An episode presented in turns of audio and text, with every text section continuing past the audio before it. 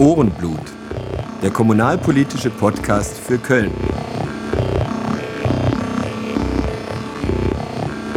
Willkommen zu Folge 11.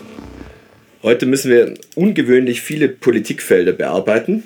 Zivilgesellschaftliche Fluthilfen für die Eifel und das Ahrtal, Corona 2G, Pflegenotstand in Köln, das neue Versammlungsgesetz NRW, Rassismus, Sexismus, Landschaftsschutz im Kölner Grüngürtel, städtische Liegenschaftspolitik, sprich Stadion, Selbstorganisation und Interessenvertretung von jungen Menschen in Köln, Pflege internationaler Partnerschaften, Kölner Popkultur, Undergroundkultur, Do-it-yourself-Praktiken für eine Gegenöffentlichkeit und vieles, vieles mehr.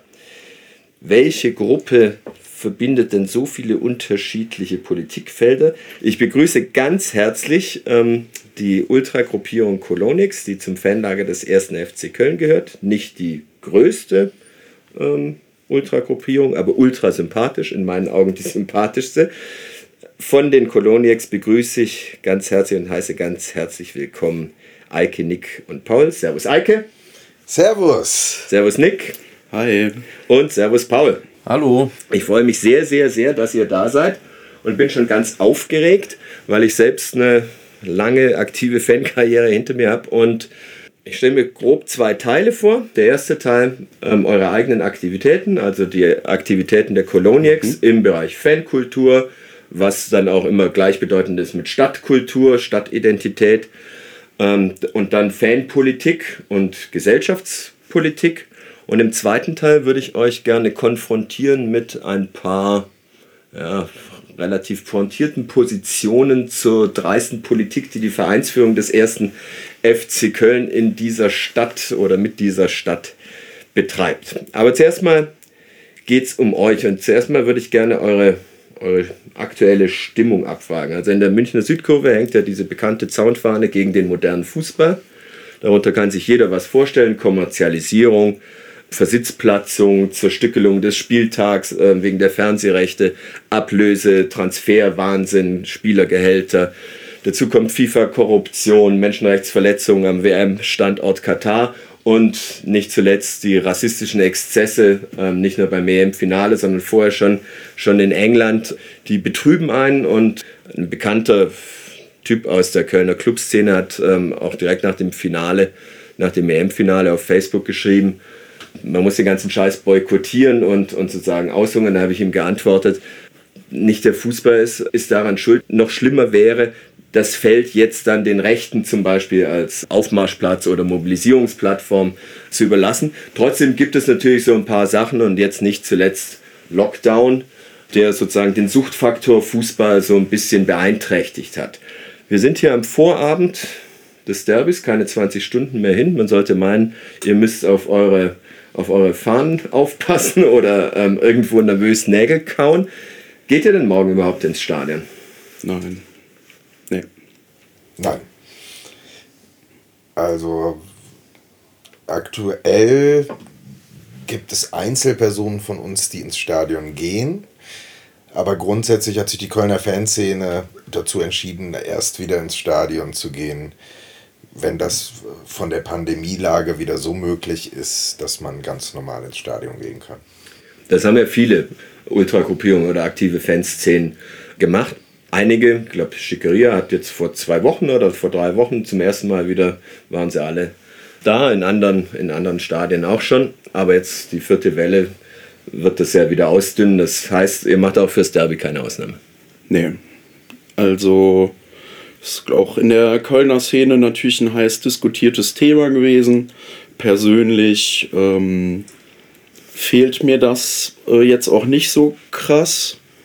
Äh, ich habe mich da in den letzten Jahren, äh, eventuell auch wegen einem Stadionverbot, ähnlichem, schon emotional ein bisschen ja, von distanziert vielleicht. Bei mir ist schon viel die Gruppe eigentlich, die noch diese ja, die die Faszination ausmacht. Und das mit dem Verein, mit dem modernen, modernen Fußball ist ein bisschen komplexer geworden, aber auch ich habe Punkte gesehen, warum man vielleicht wieder ins Stadion gehen könnte, weil natürlich so eine Gruppe auch irgendwie davon lebt, dass man dieses gemeinsame Erlebnis hat oder auch viele junge Leute, auf die ich große Stücke halte, halt ähm, jede Woche super viel Zeit mit uns verbringen, aber halt nicht wie ich mehrere hundert Spiele mit ihren Freunden besucht haben.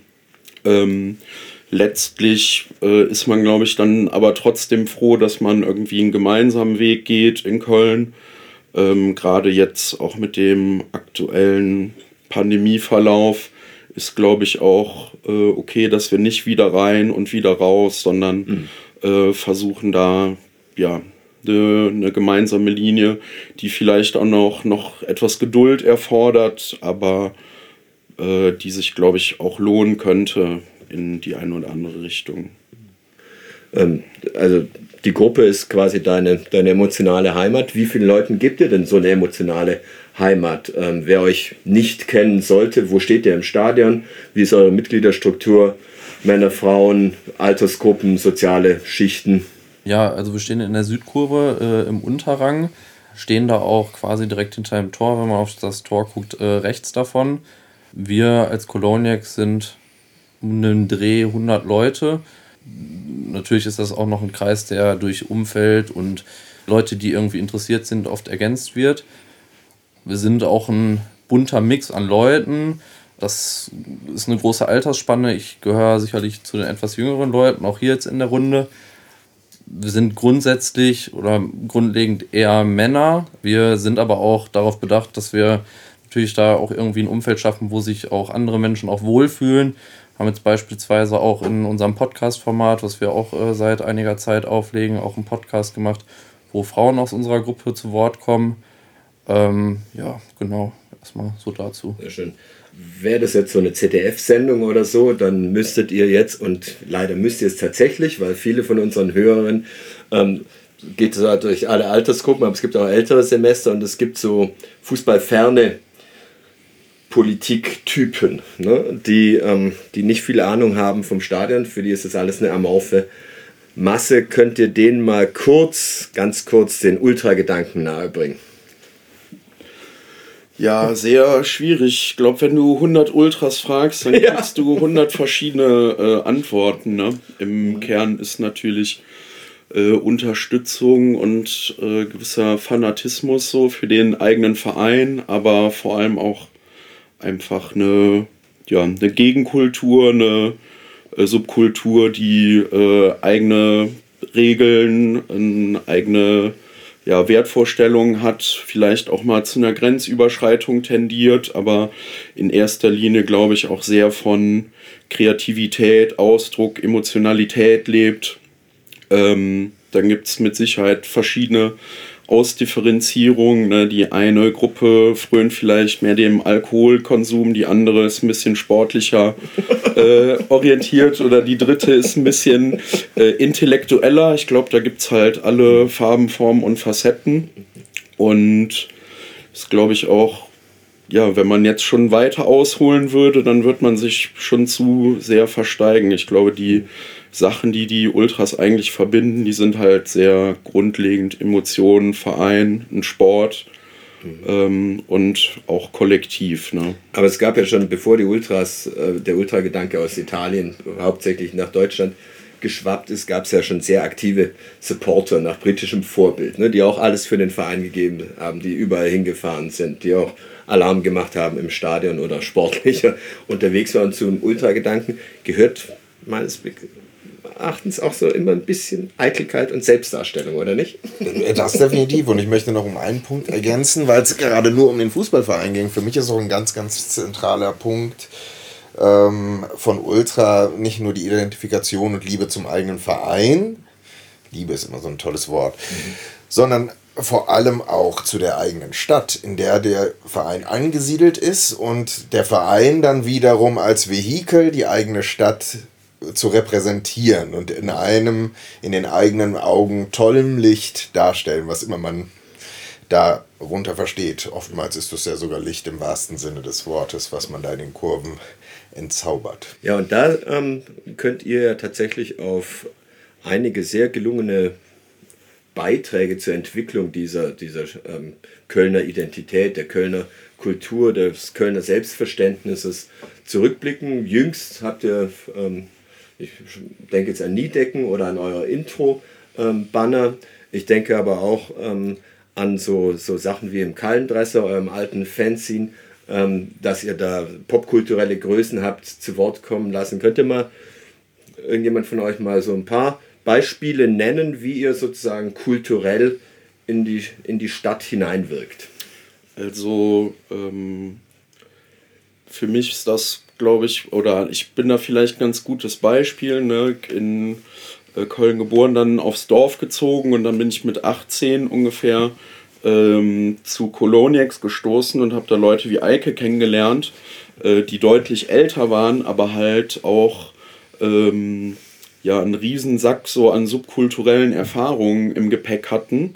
Und äh, wir waren halt echt krass, auch in den Anfängen schon angedockt an verschiedene Läden, an verschiedene äh, Subkulturen, sei das jetzt irgendwie äh, Reggae oder Techno oder vielleicht auch sowas äh, Punkiges, haben viele verschiedene Kneipen besucht und nicht nur so die, ja, nicht nur so die eine Kölsche Eckkneipe, mhm. sondern halt auch so ein bisschen ja, weiß ich nicht, ranzigere, äh, szenigere Läden, so in denen man. Sonic Ballroom. Oh. so, und äh, aufgrund dieses Profils, was man am Anfang hatte, war uns das eigentlich immer sehr wichtig, dass wir subkulturell vernetzt bleiben und auch irgendwie so einen Austausch gewährleisten, äh, überlegen, wer könnte vielleicht auch ein Netzwerkpartner für uns sein, wer befruchtet uns vielleicht auch so im Geist ein bisschen und gibt uns mal einen coolen Input. Und auch wenn sich das vielleicht dann phasenweise mal ein bisschen verschoben hat, heute weniger Reggae ist, dafür vielleicht mehr Hip-Hop oder äh, Politik oder so oder Graffiti, ähm, hat man trotzdem halt immer versucht, so Hände ausgestreckt zu halten und nicht so nur in seinem eigenen Saft zu liegen.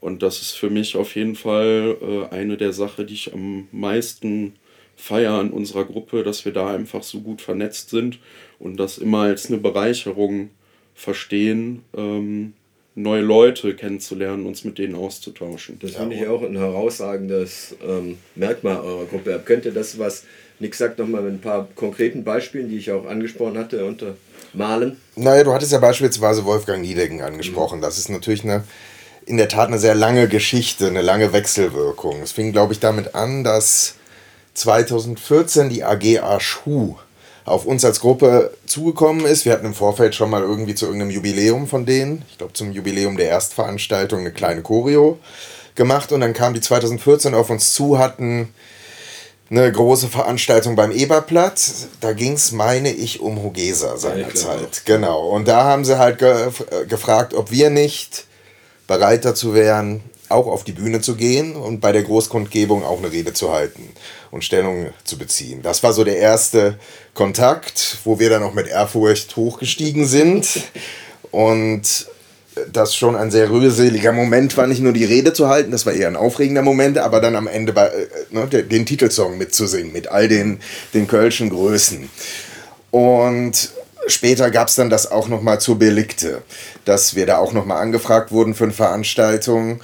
Ähm, war das dieses Belikte mit diesem Wahnsinnsgewitter? Das, nee, das war, wir waren auf der, da waren wir nicht auf der Bühne in der Tat, ja, okay. sondern bei einer Podiumsdiskussion okay. zusammen unter anderem mit Martin Schulz von der SPD und, und damals noch Werner Spinner. Mhm. Ähm, dann haben wir wiederum, als wir unseren zehnten Geburtstag hatten äh, und feiern wollten, haben wir uns überlegt, warum nicht einfach mal den Wolfgang Niedecken anfragen, ob er nicht bei uns spielen möchte auf dem Geburtstag, was er auch bejaht hat und damit. Der war tatsächlich da. Der war tatsächlich da mhm. und wollte partout keine Gage haben, wow. sondern das war ihm dann Anliegen. So, und dann war es uns natürlich wiederum Anliegen, jetzt eine Aktion zu seinem runden Geburtstag zu machen und dieses riesige Banner ähm, auf der Südbrücke.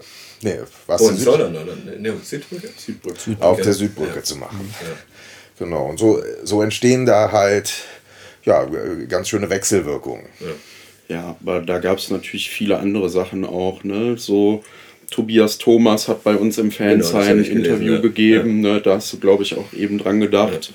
Was natürlich äh, super interessant war. Ähm, Dann haben wir damals bei Merlin Bauer, glaube ich, heißt er, ne, Mhm. von Liebe deine Stadt, einen Song mitgesungen, äh, ihr seid Künstler und wir nicht. ne, also Sachen, was das, ne? Ja, weiß ich nicht. Vielleicht auch werden sich da auch manche äh, zu cool für, ne? So da den Fanchor einzusingen oder so, aber irgendwie sind das ja auch Sachen, die Spaß machen und weiß ich nicht, wenn da jemand sowas Ikonisches schafft wie diesen Schriftzug, zu dem man schon Bezug hat, dann ist ja auch geil, dem irgendwie mal zu helfen und irgendwie damit was reinzugeben, so.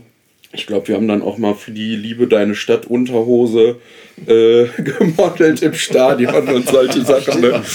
Ähm, Ja, ja, der Merlin hat so verschiedene Schwundstufen seines Projekts irgendwie. Das war so Schokolade und Unterhosen hat er dann mal ähm, ähm, lizenziert verkauft. Da wart ihr die Models. Das ist schön. ja, unter anderem, glaube ich. Ja, in der. Südkurve haben wir das damals gemacht. Ja, das Shooting. Sehr geil. Ähm, ja, und dann auch, weiß ich nicht, Sachen wie für das AZ, für das Gebäude 9 oder so, mal eine kleine Tapete malen. Ne? Da, das ist ja jetzt kein äh, Aufwand, unter dem wir zusammenbrechen, sondern höchstens die ein, zwei Leute von uns, die da rollen müssen. Ähm, Tapete malen heißt, äh, erklär das mal den Leuten, die. ähm, Ja, so ein kleines, eine kleine Tapete mit einem Spruch, die wir dann im Stadion zeigen, um da so ein bisschen Haltung oder eine Position zu der ein oder anderen Thematik äh, zu präsentieren. Und ähm, ja, gerade bei solchen Räumen, äh, wo Leute von uns auf Konzerten waren, geile Partys gefeiert haben oder so, äh, lohnt es sich ja auch, glaube ich. Ne? Köln, insbesondere Ehrenfeld, hat sich halt echt, seitdem ich angefangen habe, zum Fußball zu fahren, massiv verändert. Ne? Wie viele Läden auf einmal weg sind: Papierfabrik, Sensorclub, Underground, keine Ahnung. Du bist ja froh um alles, was irgendwie äh, sich von Jahr zu Jahr noch äh, halten kann. Und wir wären ja dumm, ne, wenn wir nicht irgendwie versuchen, da mit an einem Strang zu ziehen und solche Räume zu erhalten. Zumal wir ja auch wirklich, ne, wir haben halt die große Bühne.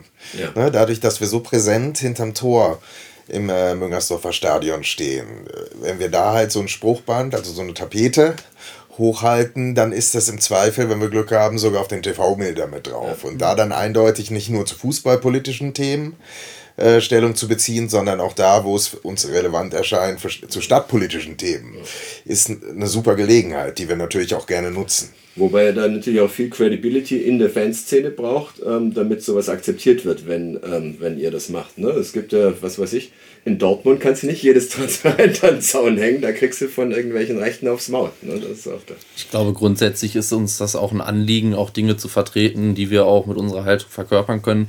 Ähnlich ist es jetzt, wenn es zum Beispiel um den Pflegestreik zum Beispiel auch geht, dass wir auch Leute bei uns in der Gruppe haben, die auch Pfleger oder Pflegerin sind. Ähm, ähnlich ist das jetzt, wenn wir uns zum Versammlungsgesetz engagieren oder sowas, ähm, dass wir auch Sachen vertreten, die uns auch berühren, äh, wir aber trotzdem auch nicht unseren Weitblick dabei verlieren und zeitgleich einfach auch äh, da irgendwie Haltung zeigen. Ne? Ja, das ist, ähm, darauf wollte ich ähm, jetzt gerade kommen, wenn man auf eurer Website sich die verschiedenen Banner anschaut.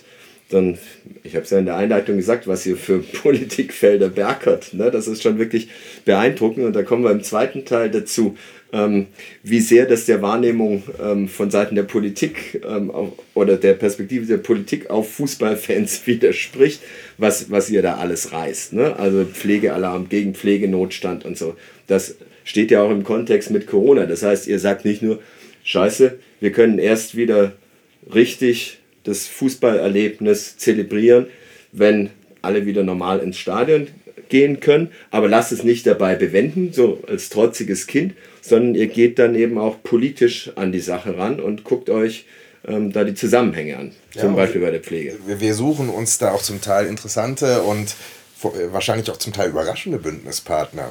Also, ne, wo wir gerade beim Thema Corona sind, da muss man aber sagen, das ist nicht nur eine Aktion gewesen, die wir als Gruppe getragen haben, sondern äh, ne, da waren auch genauso die wilde Horde dabei. Ganz am Anfang dieser Pandemie ist hier überall die, die, die Obdachlosenversorgung zusammengebrochen. Ja. So, und dann hat das Erzbistum Köln zu dem äh, dann ein Kontakt hergestellt wurde. Das super sympathische Genau. Die haben, die haben dann die Versorgung auch übernommen und auch Verteilung von damals noch selbstgenähten Masken. Und da sind wirklich viele aus der Fanszene, also von Coloniacs, von der Wilden Horde, ich weiß gar nicht, da waren auch sogar noch andere Gruppen, glaube ich, beteiligt, sind dann da täglich hin und haben halt quasi beim äh, Erzbistum Köln unterstützt, dass die Obdachlosen noch ihre warme Mahlzeit bekommen haben und essen konnten. Ne? Und äh, so finden sich da immer wieder überraschende Wege, wo man, so wenn man Ultra hört von außen, als Unbeteiligter erstmal gar nicht denken würde, was da alles drin steckt. Meine, du hast eben ähm, Versammlungsgesetz NRW angesprochen. Ne? Da würde man noch am ehesten denken, ja, da gibt es natürlich ähm, einen engen Zusammenhang zwischen dem massenhaften Auftreten von, von Fans auf der Straße und so weiter und dem, und dem Versammlungsgesetz. Äh, normalerweise, ich habe vorhin gesagt, wäre das jetzt eine ZDF-Sendung, dann kommt immer erst, was der Ultra-Gedanke kommt aus Italien. Äh? Äh, und dann kommt Pyrotechnik und Gewalt. Darüber will ich jetzt wirklich nicht sprechen, aber ähm, du hattest es eben schon mal zart angedeutet, St Thema Stadionverbote. Darüber würde ich mal gern ganz kurz eine, eine Beobachtung von mir, die ich noch nirgendwo gefunden habe, mit euch besprechen. Fiktives Beispiel. Auswärtsspiel irgendwo, Parkplatz. Fünf Leute greifen fünf andere Leute an. Die fünf verteidigen sich, 20 weichen erschrocken zurück und beobachten die Szenerie. Und alle 30 werden von der Polizei eingekesselt, die Personalien werden aufgenommen. Vielleicht kommt es zu fünf Verurteilungen, vielleicht sogar zu zehn, weil die die Notwehr nicht nachweisen können. Stadionverbot bekommen alle 30.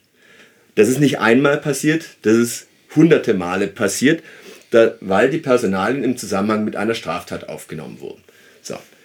Das eine ist, Werder Bremen hat es ja, ähm, oder die, die, das Land Bremen hat es ja abgelehnt, für die Risikospiele von Werder Bremen die Polizeikosten zu übernehmen und hat das dem Verein in Rechnung gestellt. Hm?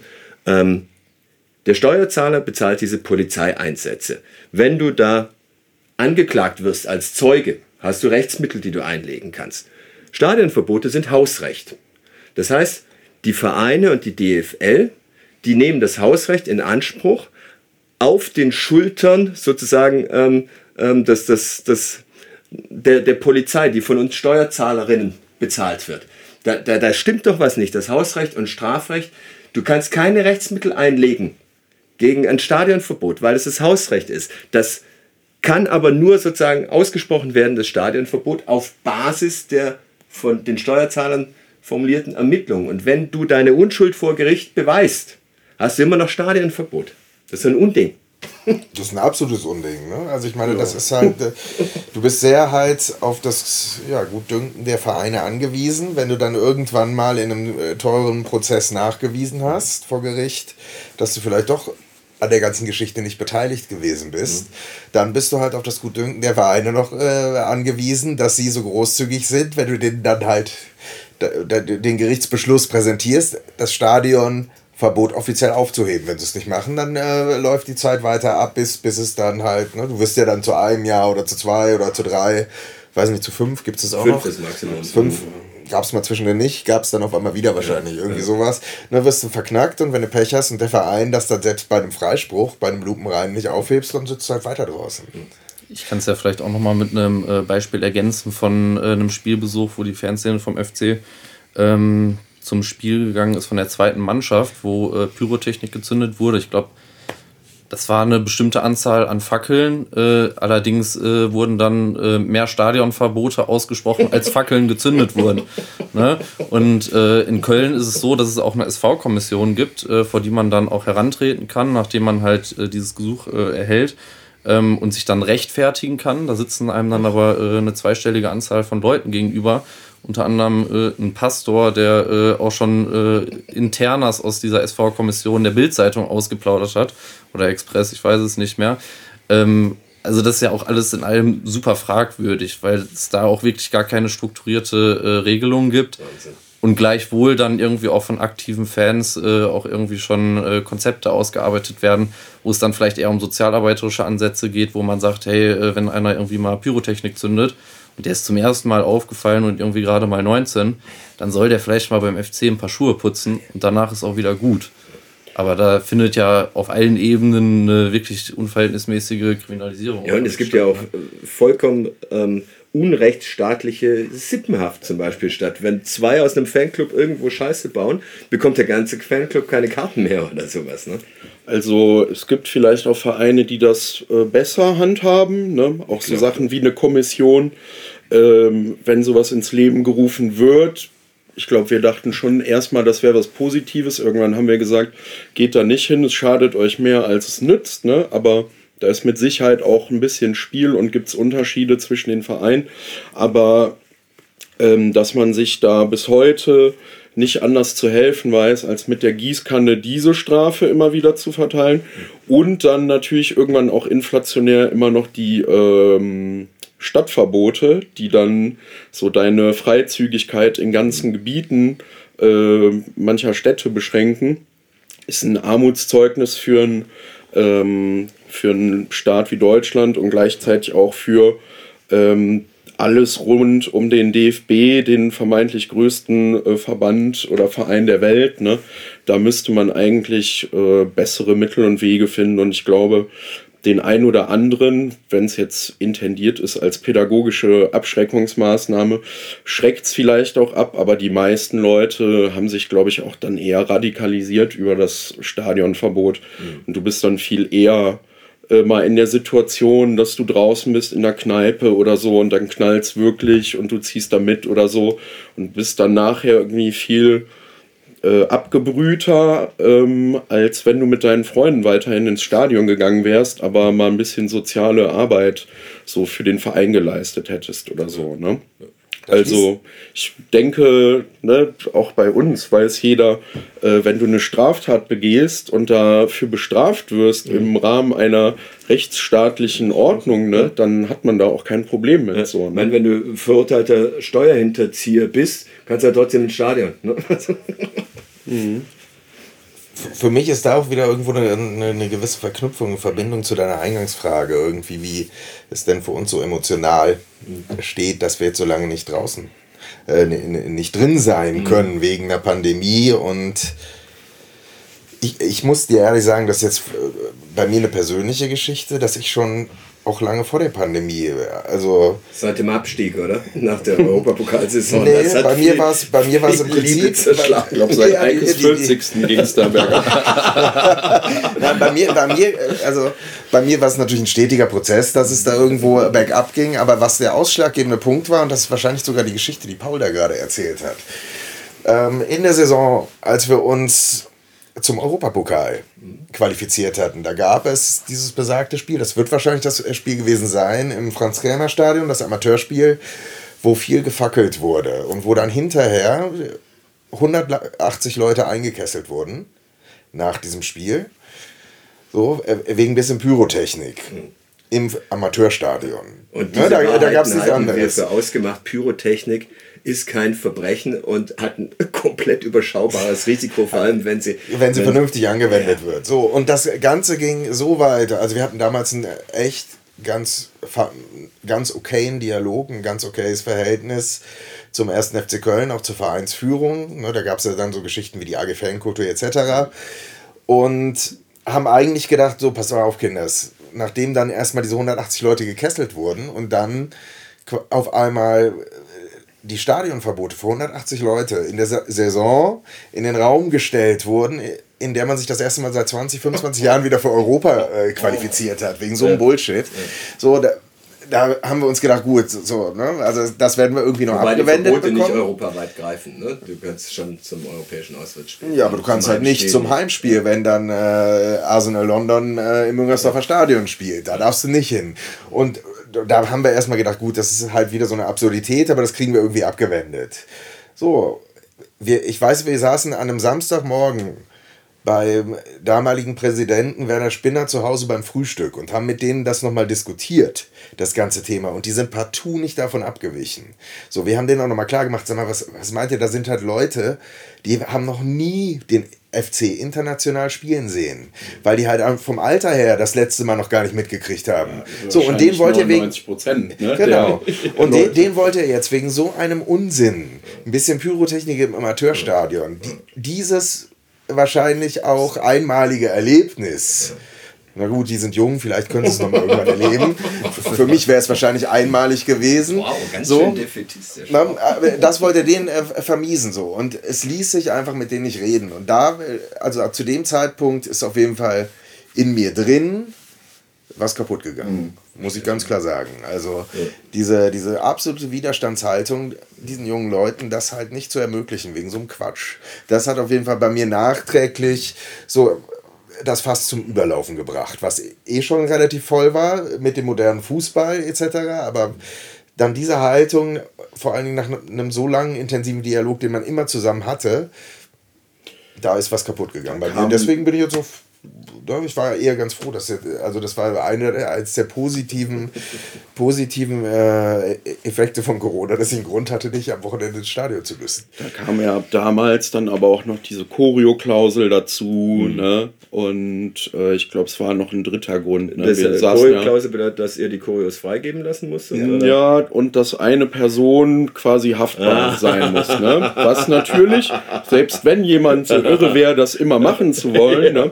Äh, könntest du das als Gruppe ja gar nicht äh, zulassen, weil selbst wenn wir äh, uns alle darauf einigen, äh, da jetzt äh, keine Hämmer aufs Spielfeld zu werfen, dann wissen wir ja trotzdem nicht, ob da irgendein ja. Django im Oberrang äh, auf die wilde Idee kommt, jetzt ja. wieder einen Böller äh, Richtung Fotograf zu schmeißen oder so. Ja. Das heißt, du würdest ja nie einen deiner Leute da in diese Bredouille äh, schicken.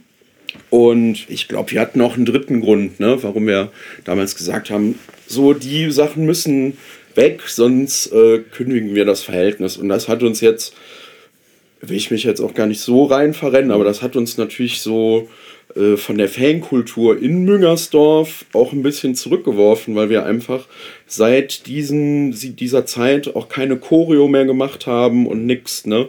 Und das schon super schade ist einfach, ne? Also wir hätten ja, glaube ich, alle Bock gehabt, da was zu machen und das auch einfach ein Feld. Da haben wir für unsere zwölf Jahre uns echt wenig ausgetobt, was so richtig große Choreos angeht, ne? Ähm, früher konntest du, glaube ich, schon regelmäßig in Köln einfach mal ja. äh, was Korrektes. Selbst in Zweitliga-Zeiten gab es bei gefühlt jedem zweiten Heimspiel irgendeine Aktion. Ne? Ja, und das ist einfach sehr schade, weil einem das genommen wurde und ja, die Fronten hier einfach sehr verhärtet waren, obwohl wir, glaube ich, wir sind jetzt natürlich auch ne, dann mal stur oder stolz oder so, ja. uns phasenweise aber auch echt Mühe gegeben haben. Ne? Also wo dann eigentlich für keiner Verhältnisse mal ein bisschen weniger passiert ist und so. Ja. Stichwort Fankultur nochmal. So der gemeine Sportschau-Zuschauer, die gemeine Sportschau-Zuschauerin, ähm, da wird so dieses Bild so dieser Köller Alav-Kultur. Ne? Und ähm, alles, was man halt mit Köln, schwul, weltoffen, ähm, ja, open-minded, ähm, verbreitet und dass es hier alles so ähm, locker flockig ist. Ist das so?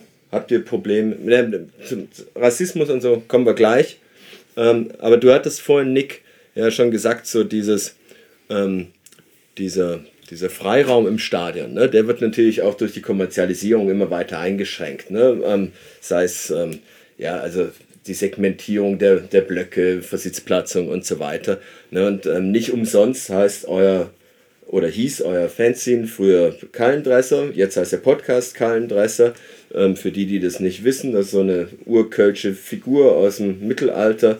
Das heißt, glaube ich, Dachrinnenscheißer oder sowas. Also das ist jemand, der auf die Obrigkeit kackt. Am Rathausturm kann man einsehen als Karyatiden so unter dem Sockel, auf dem Konrad von Hochstaden, der Bischof, der sozusagen den Bau des Doms in Auftrag gegeben hat. Da sieht man den blanken Arsch und der macht auch noch mit seinem eigenen Penis Fellatio gleichzeitig. Ähm, äh, das, ist schon, das ist schon recht derbe und das drückt so einen gewissen Widerstand gegen die Obrigkeit aus. Ne? Also es ist nicht nur alles Friede, Freude, Eierkuchen, wir sind, wir sind ähm, lustige Vögel mit lustigen Hüten auf, sondern da ist schon auch die Wahrnehmung, ähm, ja, es ist nicht alles Gold, was hier glänzt. Ne? Ähm, also ich glaube, das ist ja auch eine Kölner Eigenart, auf die man eigentlich stolz ist. Mhm. Andere denken, man äh, könnte damit diffamiert werden, aber dieses so, ihr seid nur ein Karnevalsverein. Wir haben ja auch Bock oder Spaß daran, uns so halb ernst zu glorifizieren und können mhm. auch über uns selber lachen und so, ne? Aber ja, ähm, so dieses Köln als progressive Stadt oder Multikulti-Hochburg oder eine Stadt, wo so queere Menschen es mega leicht haben oder so. Ich persönlich hätte gerne, dass Köln so ist. Ähm, und äh, man kann aber halt nicht von diesem Ruf leben. So, man muss ja, da was für tun. So. Für arbeiten, und ja. das ist, glaube ich, was, wo wir uns schon punktuell Mühe gegeben haben in der Vergangenheit. Vielleicht ginge immer mehr, aber wir sind halt auch dann letzten Endes eine Ultragruppe und keine äh, Politgruppe so. Ähm, aber es gab halt Punkte, so zum Beispiel die Silvestervorfälle, wo ich äh, gemerkt habe, diese Fassade so von wegen Minschus aller Länder stand bei uns her in yeah. der Thek und yeah. wir sind so äh, offen für alle. Nee, da hat dann doch jeder Jupp auf einmal gesagt, so meine Tochter lasse ich jetzt nicht zum Hauptbahnhof, ne? Hier die äh, Jungs aus Nordafrika oder Pipapo, ne? Mhm. Dann war dieser platte, stumpfe Rassismus äh, doch schnell wieder da. Ne? Und das war dann ja auch Hugeser, was sich da im Anschluss dann mit einem wirklich so Sachen machtvollen Auftritt in Köln präsentiert hat. Und da hat man natürlich auch ein paar FC-Trikots gesehen. Ne? Ja. Von Leuten, die sonst im Stadion keine FC-Trikots tragen, sondern eher in Schwarz auftauchen. Ne? Du findest hier äh, absolut Nährboden für sowas. Äh, du hast Stadtteile auf der linken Rheinseite, die super weiß sind. Wenn du mal eine Weile viel Zeit in Mülheim verbracht hast und dann mal einen Nachmittag in Sülz oder Lindenthal bist oder so, dann fällt dir auf, dass hier nur weiße Familien rumlaufen, so, ne? Ähm, oder in jeder Eckkneipe wirst du Leute treffen, ne, die selber nicht viel Kohle an den Füßen haben, aber trotzdem lieber nach unten treten gegen die Flüchtlinge, ja. anstatt mal nach oben und anders zu wählen und ein Bewusstsein dafür zu entwickeln, dass man sich vielleicht von oben mehr holen muss, als nach dem nächst Schwächeren zu treten. Und das heißt, ich habe ein Bild von Köln, wie ich es gerne hätte und dafür werde ich kämpfen, aber es ist lange nicht so geil, wie man sich das manchmal auf die Fahne schreibt. Auf der anderen Seite ist es, glaube ich, tatsächlich immer noch geiler als in vielen anderen Orten in Aber Deutschland. Das ist ein guter Punkt, den du, den du da nennst. Als ich nach Köln gezogen bin, 96, da habe ich auf dem Ring gesehen, sind zwei Nazis, also so äh, sichtbar Faschos, aus dem Taxi ausgestiegen ähm, am Rudolfplatz. Und die wurden von fünf Türken direkt platt gemacht. Und dann kamen die Bullen und jeder Zeuge, das war Samstagabend oder so am Ring, hat gesagt, die Nazis haben angefangen. Das, ähm, das wäre heute schon ein bisschen anders. Also es war oft für Nazis eine Mutprobe, eine Demo in, in Köln zu machen. Ne? Und ähm, ich habe auf eurer Website gesehen, ihr seid auch verlinkt mit kein Fädel für Rassismus. Eike, du hast es eben gesagt, Arschu wart ja auch aktiv. Das ist schon, ähm, das ist natürlich, denke ich mal, ein Anliegen von euch. Aber worauf ich hinaus will, ist, das ist das ist halt auch nichts. Die Dortmunder sagen immer, wenn die Rechte im Stadion haben, ja scheiße, das ist halt ähm, die, ähm, das ist ein Spiegel der Gesellschaft. Ist nicht so. Man kann mit harter Arbeit, so haben wir das in der Südkurve München, 20 Jahre Kleinstarbeit, haben wir das irgendwie geschafft, die Kurve nazifrei zu kriegen. Ähm, man kann das schaffen und ich denke, ihr arbeitet da auch daran, oder? Vielleicht kann man dazu jetzt sagen, dass wir vor äh, einigen Wochen hatten wir unsere Mitgliederversammlung ähm, und haben da ähm, auch schon antidiskriminierende Inhalte auf jeden Fall auch in der äh, Charta drin gehabt. Jetzt ist es so, dass äh, auf dieser ähm, Mitgliederversammlung auch mittels ähm, Satzungsänderungsantrag auch ähm, da ein antidiskriminierender Inhalt auch äh, hinzugefügt wurde. Ähm, und vielleicht kann man auch noch mal als Beispiel äh, die Personalie Fritz Keller auch anführen, mhm. also den äh, ehemaligen äh, Bildredakteur, der ähm, dann auch im Gespräch war, um beim FC äh, als, äh, ich weiß gar nicht, was der da machen sollte, auf jeden Fall als Medienbeauftragter oder ähnliches äh, anzufangen, wo es auch vehementen Widerstand gab, sowohl aus der aktiven Fanszene als auch aus der gesamten Fanlandschaft. Also da kann man ja auch schon noch sehen, dass der FC äh, auch schon eine antidiskriminierende Grundhaltung hat und das auch irgendwo auch identitätsstiftend ist. Also wenn wir jetzt ja. auch äh, als äh, Fanszene in den Osten fahren oder so, dann äh, sind wir auf jeden Fall immer die türkisch-schwulen Wessis. Äh, ja.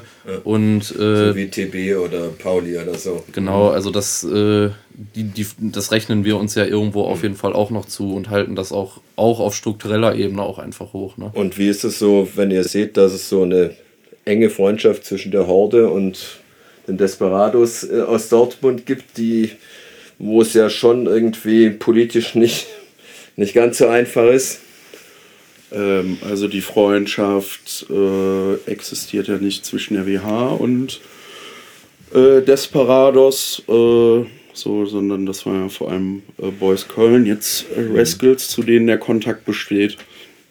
Ähm, ich glaube, was wir einfach so beim Erwachsenwerden äh, gelernt haben, ist, dass wir halt auch uns ein Bild zeichnen so von den Leuten, so die mit denen wir zu tun haben und ähm, dann bewerten, ne, wie wir äh, unser Verhältnis aufstellen. Und äh, ich denke, dass wir da in Köln in der Kurve kein großartiges Problem haben, so dass hier keine mhm. rechten Strukturen gibt, so, ne, dass auch äh, keine Leute gibt, die äh, relevante Akteure sind, die irgendwie eine Agenda mhm. Äh, verfolgen, so und auf der Basis können wir dann halt irgendwie äh, mit den anderen Gruppen äh, unser Zusammensein gestalten so, ne? Und dann wird halt auch manches so wie mit der Familie halt am Tisch geklärt so, ja. ne? Und äh, nicht nach außen getragen.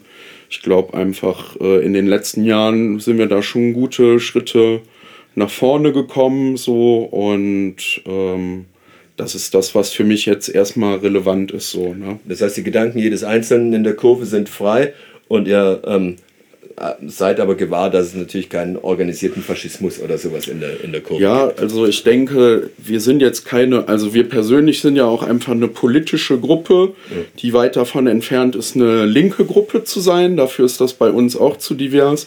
Ich persönlich sehe mich da, glaube ich, schon als ein Teil so vom, vom linken Flügel, habe aber auch gemerkt, dass Köln keine Stadt ist wie äh, vielleicht Bremen oder äh, St. Pauli als Stadtteil so, äh, wo man mit so Maximalforderungen rangehen mhm. kann oder so, sondern dass wir hier halt eine Mischung an Menschen haben, wo du einfach so sehr ähm, mit Bezug zur Realität einfach äh, gucken musst, was lässt sich umsetzen, so wie kriegen wir das auch mal gelöst, dass, äh, dass man ein Vorurteil abbaut und dafür halt nach hinten raus beide Seiten wachsen oder so.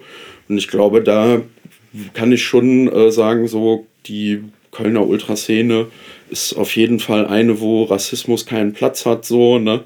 Und also ihr habt jetzt gerade gesprochen von euren Interventionen im Stadion in der, in der Stadt. Das könnte man ja unter so einer Überschrift Reclaim the Street zusammenfassen. Dazu gehört natürlich auch in der Stadt sich breit zu machen. Habt ihr denn auch eigene Räume, so als ähm, Basislager, von dem aus ihr operieren könnt?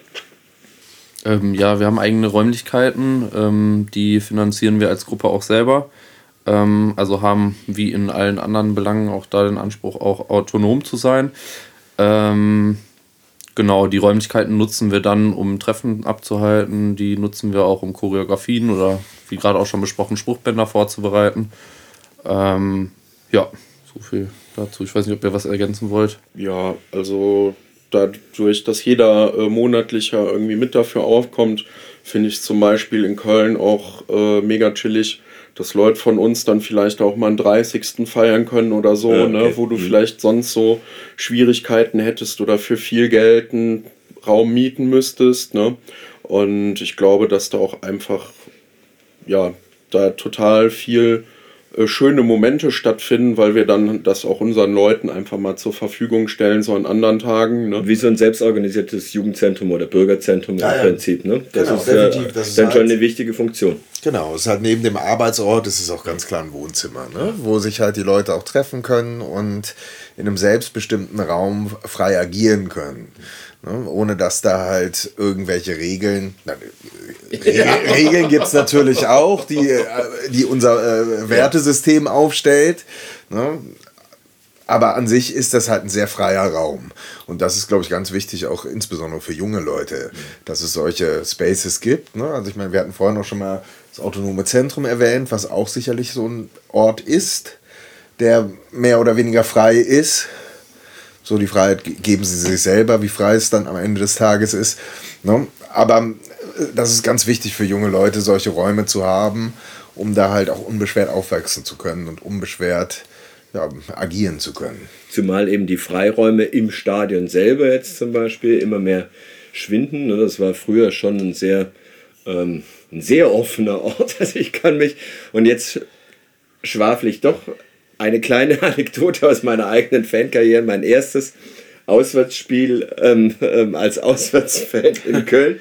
Das war ein heißer Sommertag und ähm, wie damals üblich wurden, wurden alle Gästefans, egal ob Sitzplatzkarte oder Stehplatzkarte, in den Stehplatzblock ähm, geprügelt, ne? der dann viel zu voll war. Wir mussten die Arme über die Köpfe nehmen, um überhaupt noch atmen zu können.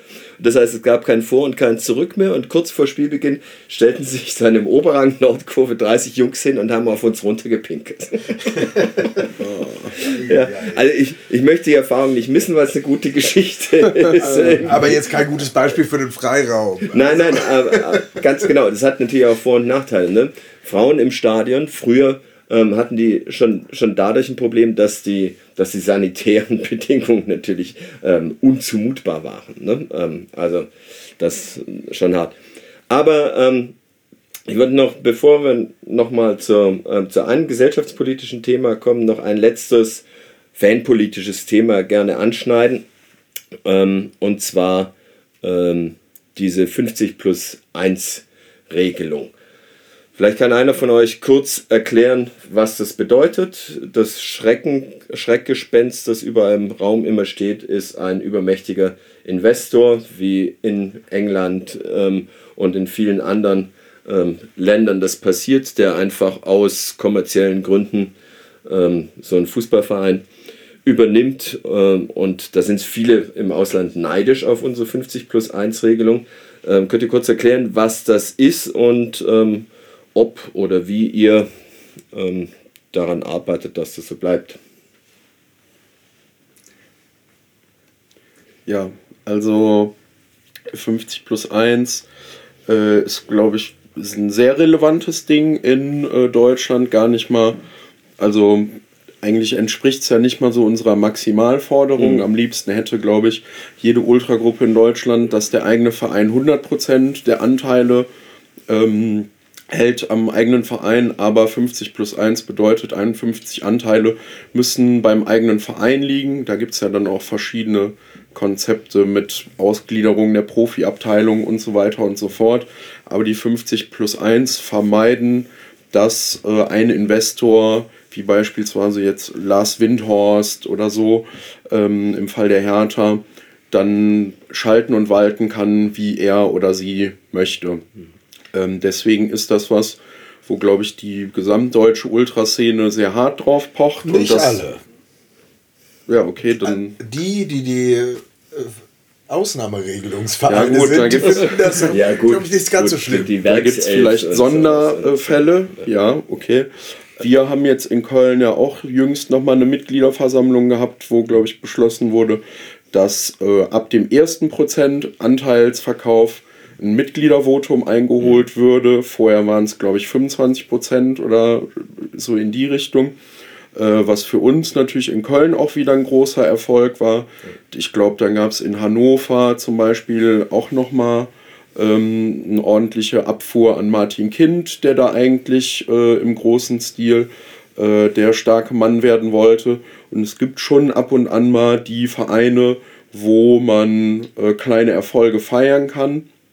Im Großen und Ganzen ähm, ist auch, glaube ich, diese ja so der Blick von außen aus anderen Ländern auf dieses 50 plus 1 Phänomen auch positiver geworden, weil gerade die Engländer zum Beispiel sehen, das ist doch alles gar nicht so geil hier. Bei manchen Vereinen zum Beispiel, äh, Newcastle wird dann aber doch gefeiert, wenn der Investor einsteigt. Also ist sehr divers. In Italien gibt es das ja äh, fast gar nicht, diese mitgliedergeführten Vereine.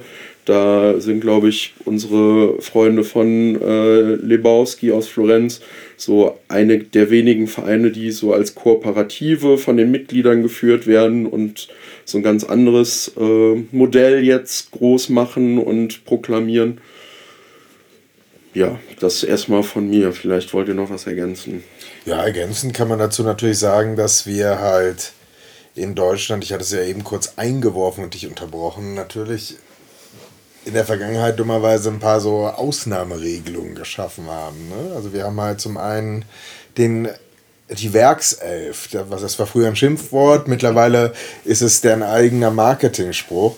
Ne? Also wir haben halt einen äh, Verein, der im Prinzip eine Werbemaßnahme eines großen Chemiekonzerns ist hier jenseits des Rheins in Köln.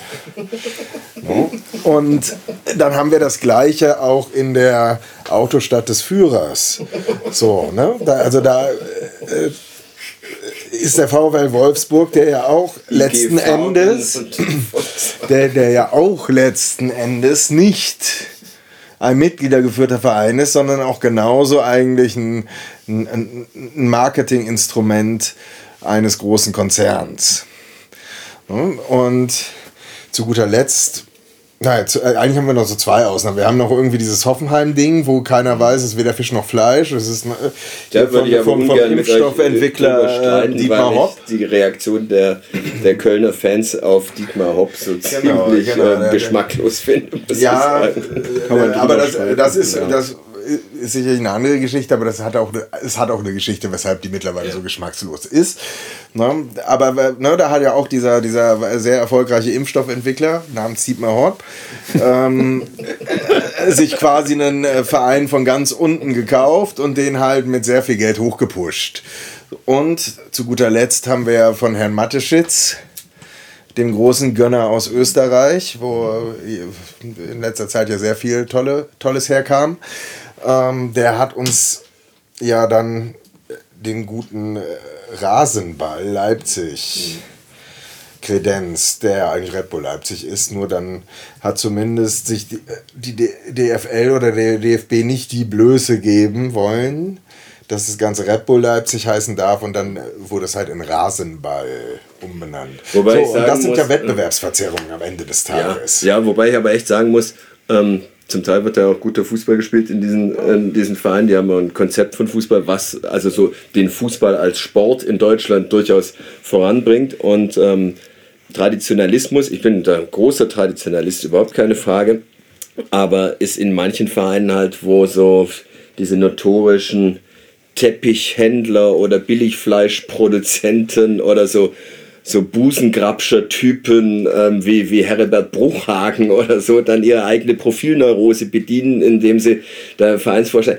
das bringt die Sache auch nicht wirklich voran. Also die, das bringt auch niemandem was. Hast ne? du, glaube ich, äh, recht, dass da vielleicht der ein oder andere Akteur, der selber äh, im modernen Fußball schon ordentlich mitgezündelt hat, ähm,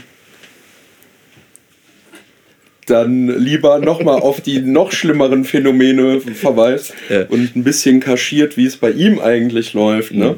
Ich glaube, Red Bull Leipzig, Hoffenheim, die mehreren Vereine, an denen Dietmar Hopp da scheinbar ja mitwirkt, auch im Ausland oder so.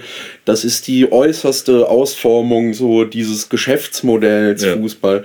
Aber äh, so eine Entgleisung, die hat auch vorher schon stattgefunden. Ne? Eine Entwicklung, die halt dann auch dazu führt, dass Funktionäre wie Gianni Infantino oder äh, so äh, Fußball mit einem ganz anderen Auge betrachten. Definitiv. Und auch in einer Art und Weise, dass der äh, belgische Nationaltorhüter sich irgendwann mal genötigt sieht zu sagen, wir haben gar keinen Bock so viel zu spielen, wer denkt an unsere Gesundheit, das ist Wahnsinn, äh, alle zwei Jahre eine WM, eine EM, äh, noch mehr Champions League in einem anderen Modus und keine Ahnung was.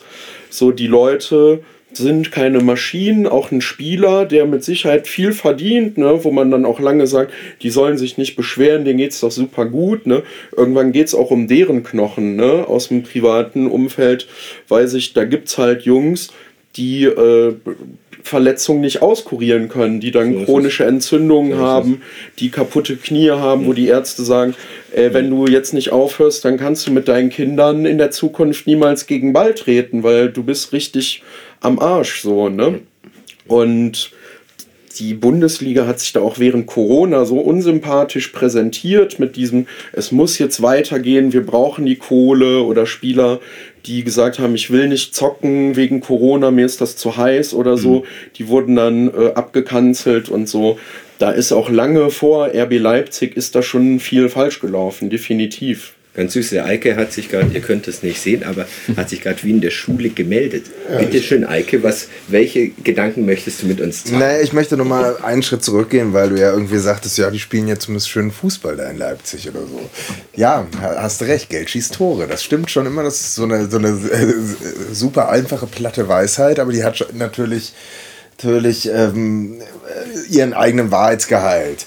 So, aber das ist ja keine Rechtfertigung, irgendwo meiner Meinung nach einfach so die Wettbewerbsbedingungen, die für alle anderen Clubs gelten in der Bundesliga, nämlich dass du dir deine eigenen Sponsoren suchen musst, um irgendwie diesen Spielbetrieb zu finanzieren, irgendwie zu umschiffen und mit, einem, mit einer Sonderregelung einfach einen, ne, einen Marketing-Etat von einem gesamten Unternehmen zu bekommen. Und natürlich hast du auch recht, dass, dass wir auch in der Bundesliga zum Teil Sponsoren haben, wo man sich auch echt fragen muss, also ne, also äh, wie, wie kann man das denn, ne? auf der einen Seite hat man eine Wertekarte und dann hat man da auf dem, auf dem Trikot so einen Tiervernichter wie Wiesenhof stehen. Ja, so, oder bei also, München Katar, wogegen sich die ja, Fanszene genau. wendet. Oder der VfL Bochum, der, der zweitliebste Verein meines Herzens, macht Werbung für Vonovia, für, für diese ja. Ähm, ja, ja. So, also das hat leider mittlerweile sehr abstruse, äh, abstruse Züge ähm, angenommen, weil es, ne, Unternehmen, bevor sie halt für sich entdeckt haben, man kann sich auch greenwashen, haben sie halt auch schon irgendwie für sich irgendwo entdeckt, man kann sich auch irgendwie Sports Credibility washen. Ja. So, und ähm, man kann noch so das größte Dreckschwein eigentlich sein. Mhm. Aber dann äh, buttert man in irgendeinen Fußballverein Geld, dass man da irgendwie auf dem Trikot auftaucht oder auf der Werbe Werbebande mhm. und glaubt, damit äh, wäre man auf einmal der äh, Sympathieträger der Republik. Aber Wobei es funktioniert ja auch. Ne? Ja, es funktioniert ich, ja auch. Ich möchte abschließend zu diesem Punkt, ohne den erschöpfend behandelt zu haben, nur sagen, Geld schießt nicht immer Tore. Also wenn du Gazprom bist und viele Millionen in FC Schalke pumpst, dann klappt das auch nicht unbedingt. Das, nee, das stimmt. Dann kriegst du ja das Gas über, über, irgendwelche komischen neuen Pipelines hin. Aber natürlich, diese enorme Geldmengen, die auf einmal aufgewendet würden, die sind natürlich was, was so eine ja ja so eine Tropfenform schafft oder so, ne, eine kleine Spitze oben und ganz viele Vereine unten, die halt äh, total abgehangen sind.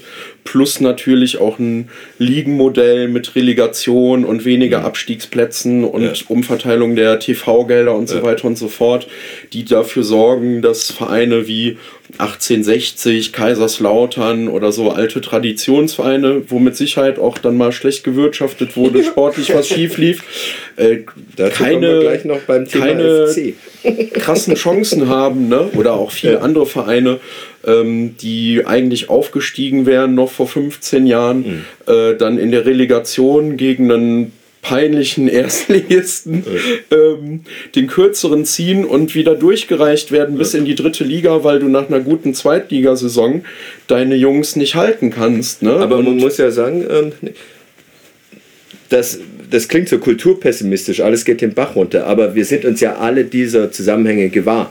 Und es gibt ja auch ähm, massiven ja, Widerstand ist vielleicht übertrieben, aber es ähm, massive Debatten zu diesen Themen und, ähm, und ähm, eine starke Stimme der Fans in diesem Zusammenhang, ähm, zu der ihr natürlich auch gehört.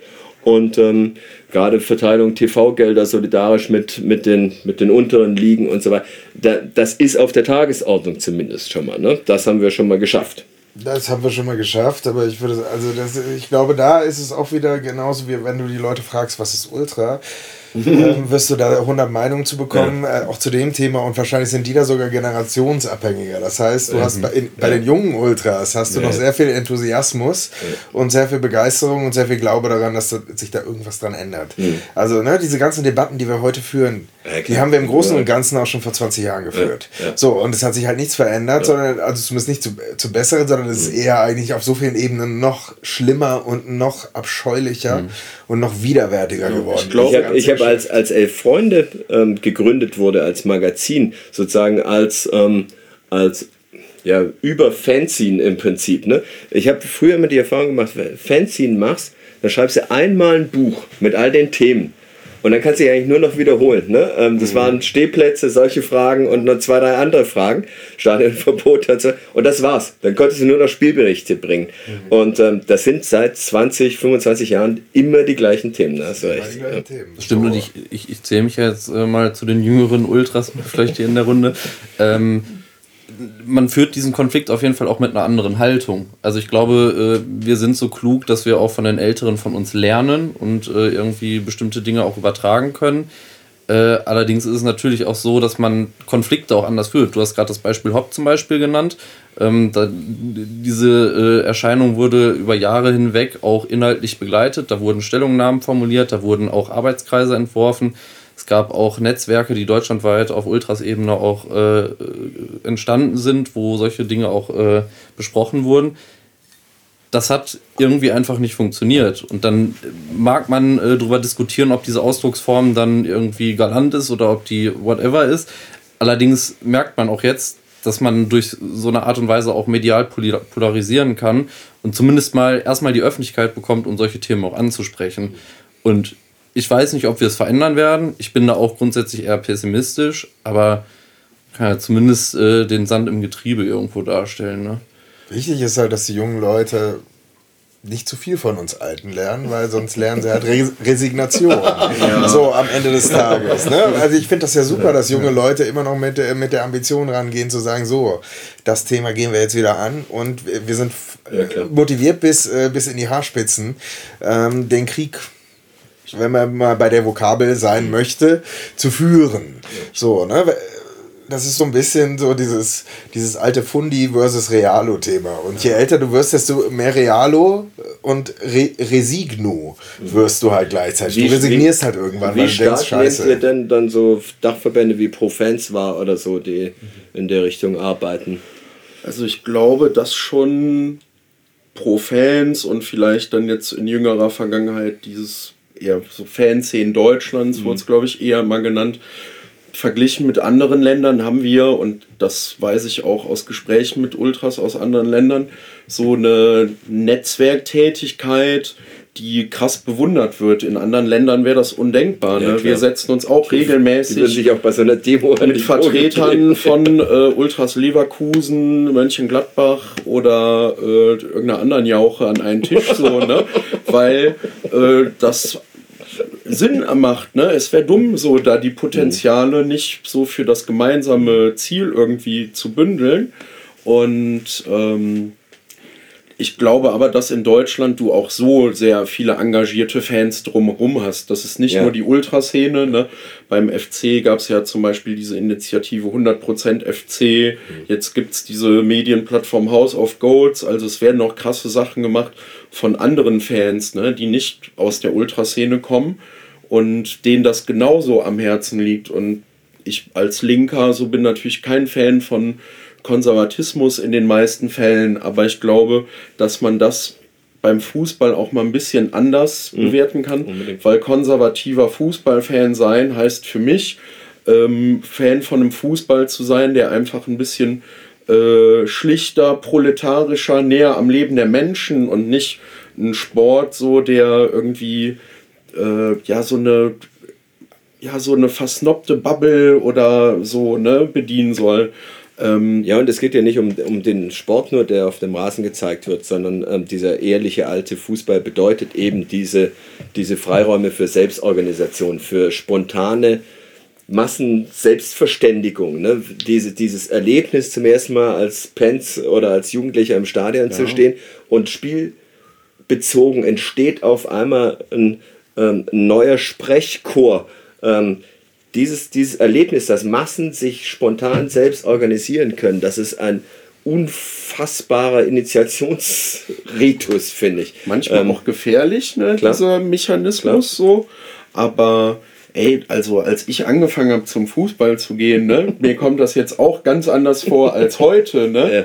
Aber So, äh, das war da wahrscheinlich schon so beschissen, äh, da werdet ihr euch schon so abgefuckt haben, du und Eike, ne? wenn man das irgendwie aus den 90ern vielleicht noch kennt ja, oder den 80ern. So, ne? Ich jag da ja auch einem äh, Bild hinterher, was ich niemals kennengelernt habe. So ehrlich muss man äh, sein. Das ist natürlich auch diese romantische Perspektive, genauso wie ich das Köln, was die Blackfoes und Wolfgang Niedecken besinge, mehr liebe als äh, alles andere, aber das habe ich niemals kennengelernt, das wird es auch nicht mehr geben, so, ne? Ja. Trotzdem ist es ja vielleicht Streben auch schön, in manchen mhm. Aspekten mhm. zu versuchen, ähm, das wieder runterzufahren. So, ne? Okay, Kinders, das ist jetzt genau, diese Debatte ist genau das, was sozusagen ähm, ähm, die Hörerin der Hörer ähm, erwartet, wenn die Colonix hier zu Gast sind, dass wir über solche fanpolitischen Themen sprechen. Und deswegen jetzt mal, ähm, um die, die Aufmerksamkeit neu zu wecken. Einen ganz harten Cut. Die Coloniacs machen aktiv Fluthilfe in der Eifel und im Ahrtal. Bam. Was hat das denn mit dem Stadion zu tun? Ja, nichts. Erzählt doch. Da möchte ich mal ganz kurz eine Sache äh, vorschieben, ne? was so dieses ganze äh, soziale Engagement vor allem angeht. Ne? Ähm, da denke ich, lehne ich mich nicht zu weit aus dem Fenster, wenn ich sage, da hat auch jede andere aktive Fangruppe äh, aus dem Südkurve e.V., aus der Kurve, aus der Ultraszene, whatever, ähm, genauso viel, vielleicht auch mehr gemacht ähm, als wir. Ähm, wir sind halt die. habe ich aber zum Beispiel wenige gesehen, muss ich sagen. Wir sind halt die, die äh, gerade was auch so diese Kommunikation über soziale Medien oder vielleicht auch mal sprechen mit einem Podcast, mit einer äh, Zeitung oder ein Interview halt auch für eine Master-, Doktor- oder Bachelorarbeit oder so, ne? Da was kommunikativer sind und sich vielleicht auch ein bisschen professionalisiert haben, so was so eine Außendarstellung angeht. Es gibt Gruppen, denen ist das lange nicht so wichtig, ähm, sich da irgendwie darzustellen. Ähm, da könnte man jetzt auch super drüber streiten, so mit anderen Gleichgesinnten, ne, wie man äh, sowas handhabt. Aber das ist mir ganz wichtig, das einmal zu sagen, so, ne, dass, man sieht uns da immer, ja. ne, das sind ganz, ganz viele Leute so. Und äh, jetzt können wir da, glaube ich, nochmal Ich glaube, jeder und jede, die da waren, ähm, empfindet genauso wie du, dass man dass man dann sich nicht einen Orden umhängt, weil man immer noch mehr hätte machen können und man tausende von Menschen gesehen hat, die noch mehr gemacht haben. Das ist nichts, aber trotzdem, ähm, bitte, ähm, Eike, ich glaube, ähm, deine Eltern waren auch betroffen. Meine Eltern waren auch betroffen. Ich, ich hake da auch mal kurz ein. Also ja. ich glaube, dass das wirklich nicht auf unsere Gruppe zu beschränken ist. Das muss ich ganz klar sagen. Es ist in der Außenwahrnehmung vielleicht ein Stück weit bei der Kölner Fanszene erstmal auf unsere Gruppe beschränkt gewesen, weil wir als Erste auf die Idee gekommen sind, das Ganze über unsere Social-Media-Kanäle zu jagen und Spenden zu sammeln und da einfach ein irrsinniges Vermögen zusammengekommen ist. Ne? Also ich weiß nicht, wir haben glaube ich allein in der Erfstadt 15 oder 20 oder sonst was, wie viel 1000 Euro gespendet. So, ich ja. habe jetzt mitbekommen, dass wir jetzt nochmal glaube ich 20 oder 25.000 Euro gerade ins Ahrtal spenden. So, und das hat uns halt hochgehoben. Aber meine Eltern waren auch betroffen und ich kann dir sagen, am ersten Tag, als wir in diesen Ort überhaupt wieder rein durften, die haben eine ganze Zeit lang bei mir in der Wohnung gelebt und ich bin da ausgezogen, damit die da leben konnten, weil die durften nicht mehr in dem Ort sein. So, am ersten Tag, als wir da rein konnten und dann halt äh, ja, die Reste äh, zusammenkehren durften, standen da halt wirklich aus der Kölner Fanszene in dem Ort einfach so viele Leute. Also der, einer der Gründer oder der Gründer der Boys Köln. Mhm ohne den hätten wir das Klavier aus dem Keller meiner Eltern nicht rausgekommen. Der, der hat da sehr Weil pragmatisch. Ist, ja, der hat da sehr pragmatisch das Klavier halt, was halt über, über Wochen mit Wasser auch noch vollgesogen war und dadurch noch schwerer war, einfach mit einer Axt kurz und klein geschlagen, zusammen mit einem von den Südstadtboys. So, und Ne? Also da hat wirklich die Kölner Fanszene ganz, ganz Großes geleistet. Die Wilde Horde war da auch sehr, sehr aktiv. Die sind dann auch ins Ahrtal, solange, äh, wenn es irgendwie möglich war, äh, ne, das war gar nicht so einfach, ja. da überhaupt hinzukommen, hingefahren und das war für die halt selbstverständlich, dass die einfach gesagt haben, so, da sind Leute sowas von im Arsch ja. und auf den Staat kannst du dich da nicht verlassen. das kann ich jetzt auch als, als Sohn von Betroffenen sagen, also die, diese ganzen großen Reden, was da alles an Hilfen und sonst was gekommen ist, äh, versprochen wurde, das ist halt alles mehr oder weniger ein Witz. hing da noch tagelang rum und hatte keinen Marschbefehl, ne? Und die ja. wollten helfen so. und konnten nicht. Äh. Und also die Bundeswehr muss man auch sagen, die war da sehr aktiv. Als ich das erste Mal in den Ort gefahren bin, habe ich echt gedacht, ich wäre im Kriegsgebiet. Da, ja. da fuhr hinter mir so ein riesen Truppentransporter rein und dann sprangen die da alle runter und ich dachte einfach nur so, oh, Moment, das, das ist der Ort, in dem ich groß geworden bin und ich ne? Aber man muss wirklich, da äh, verbeuge ich mich vor jedem in dieser Fanszene des ersten FC Kölns, was die da geleistet haben und auch immer noch leisten. Das ist groß und das ist definitiv nichts, was wir also uns als Koloniex irgendwie exklusiv auf die äh, Fahnen schreiben. Und habt ihr daraus irgendwelche politischen Schlussfolgerungen gezogen aus diesem Erlebnis, was man da gesehen hat an, an individuellem Leid? Ähm, ich meine, im Ahrtal was natürlich noch, noch tausendmal schlimmer, ne? aber mhm.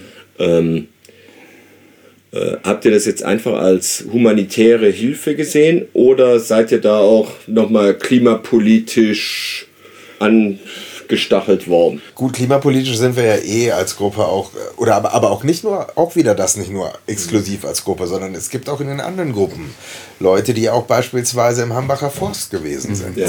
So, und das unterstützt haben. Also, ne, das äh, Klimathema ist durchaus auch bei Mitgliedern der verschiedenen Gruppen auf dem Schirm. Das ist jetzt nichts, was wir, man als Gruppe irgendwie, glaube ich, als Gesamtkredo nach draußen trägt. Äh, ne? Aber äh, da sind Leute, die halt bei, bei uns aktive Mitglieder sind, die engagieren sich auch in solchen Bereichen zum Teil. Ja, aber das ist ja wirklich ein Thema, da könnt, sind wir weit von entfernt, wie bei Rassismus vielleicht irgendwie so eine gemeinsame Linie definieren zu können. Okay. Also ich glaube, da gibt es schon genug Leute, die gerne ihren Verbrenner fahren oder so, ne? Und daran festhalten. Ich bin aber auch mit deren Verbrenner, weil ich äh, keine eigene Karre habe, auch Zum schon zu, gefahren. Nee, zu Ende Gelände gefahren und habe dann da Campschutz gemacht, ne? Und bin da mit dem Audi Cabrio angereist oder so, ne? Das ist dann vielleicht ein bisschen. Ja, ich meine, es gibt kein richtiges Leben im Falschen. So ein paar Widersprüche muss man auch aushalten. Also ich glaube, grundsätzlich ging es da erstmal so um eine Haltung, die wir uns auch als Subkultur auf die Fahnen schreiben, dass wir solidarisch untereinander sind, auch miteinander. Mhm. Ähm, und das hat man jetzt auch da gemerkt, dass der Staat und auch wer auch immer uns auch immer als Subkultur auch verteufelt, in so einer Situation versagt. Ja. Aber unsere Solidarität, die wir mit den Menschen teilen und die die Menschen auch im Zweifel hoffentlich auch mit uns teilen, äh, einfach da ist und dass wir hinfahren und anpacken und dass das funktioniert. Mhm. Und ich glaube, dass das den Leuten, die vor Ort gewesen sind, ein gutes Gefühl gegeben hat. Ähm, wir hoffen, dass wir den Leuten auch gut helfen konnten und jetzt auch noch helfen können, weil die Arbeiten auch natürlich immer noch andauern.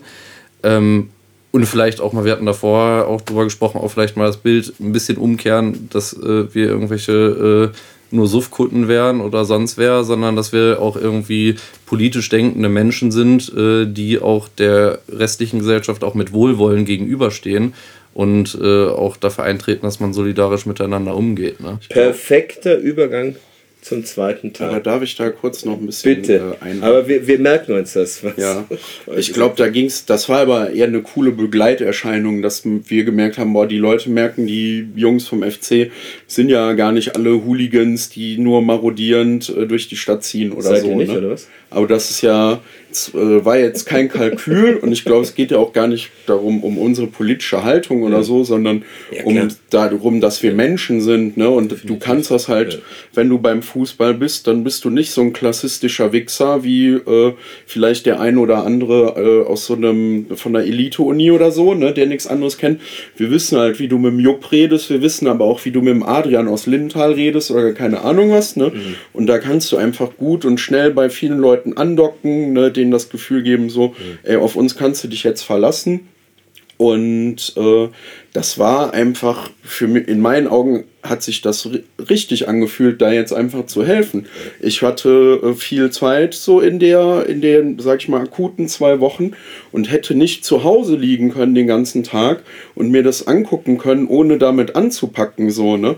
Es war aber total pervers, wenn du dann nach acht Stunden oder so nach Hause gefahren bist. Hast du, du bist immer ein schlechtes Gewissen gehabt? Nee, aber du bist platt, fühlst dich vielleicht sogar gut, weil du jemandem ja, geholfen ja. hast, gehst duschen, trinkst vielleicht vielleicht noch zwei Bier, legst mhm. dich ins Bett und alles ist okay und vielleicht fährst du am nächsten Tag wieder Wobei ich dann auch irgendwann mal ein, zwei Tage Pause brauchte, so für den Kopf.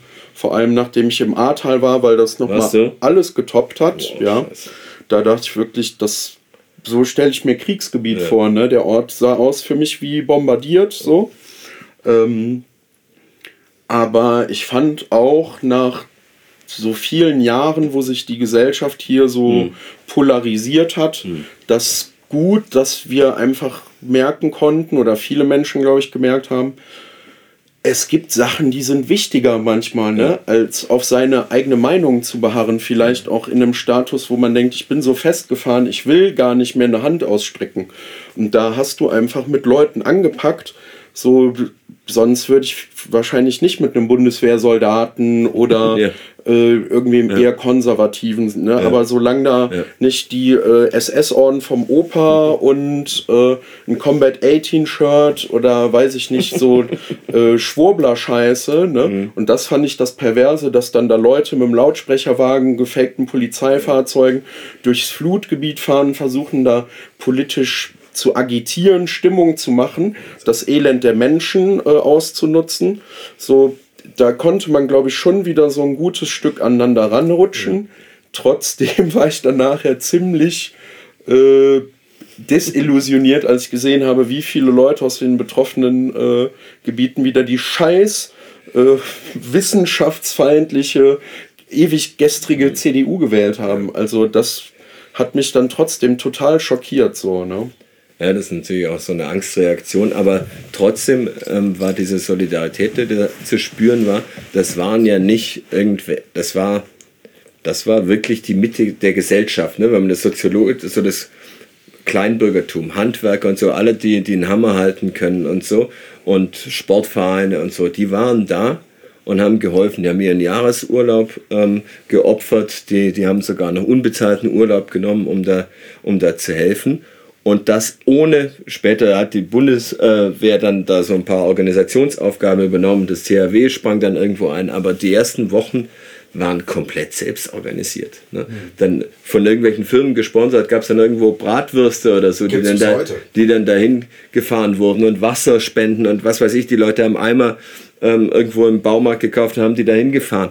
Ähm, da habe ich nochmal ganz kurz gedacht, vielleicht ist der Sozialismus doch möglich. Wenn, wenn, sowas, wenn sowas möglich ist, dass die Leute das selbst auf die Kette bringen. Gerade in Erftstadt, ne? da, da gab es dann so ein, so ein Zelt und, und es waren Nachbarn, die hatten auf so, einem- so handschriftlich auf dem Zettel die Familie Müller oder die Familie ähm, so wie noch. Ähm, die braucht noch sechs Leute und hat, hat dann da die Leute hingeschickt. Und wenn da schon alles erledigt war, dann hat man selbstständig gesucht.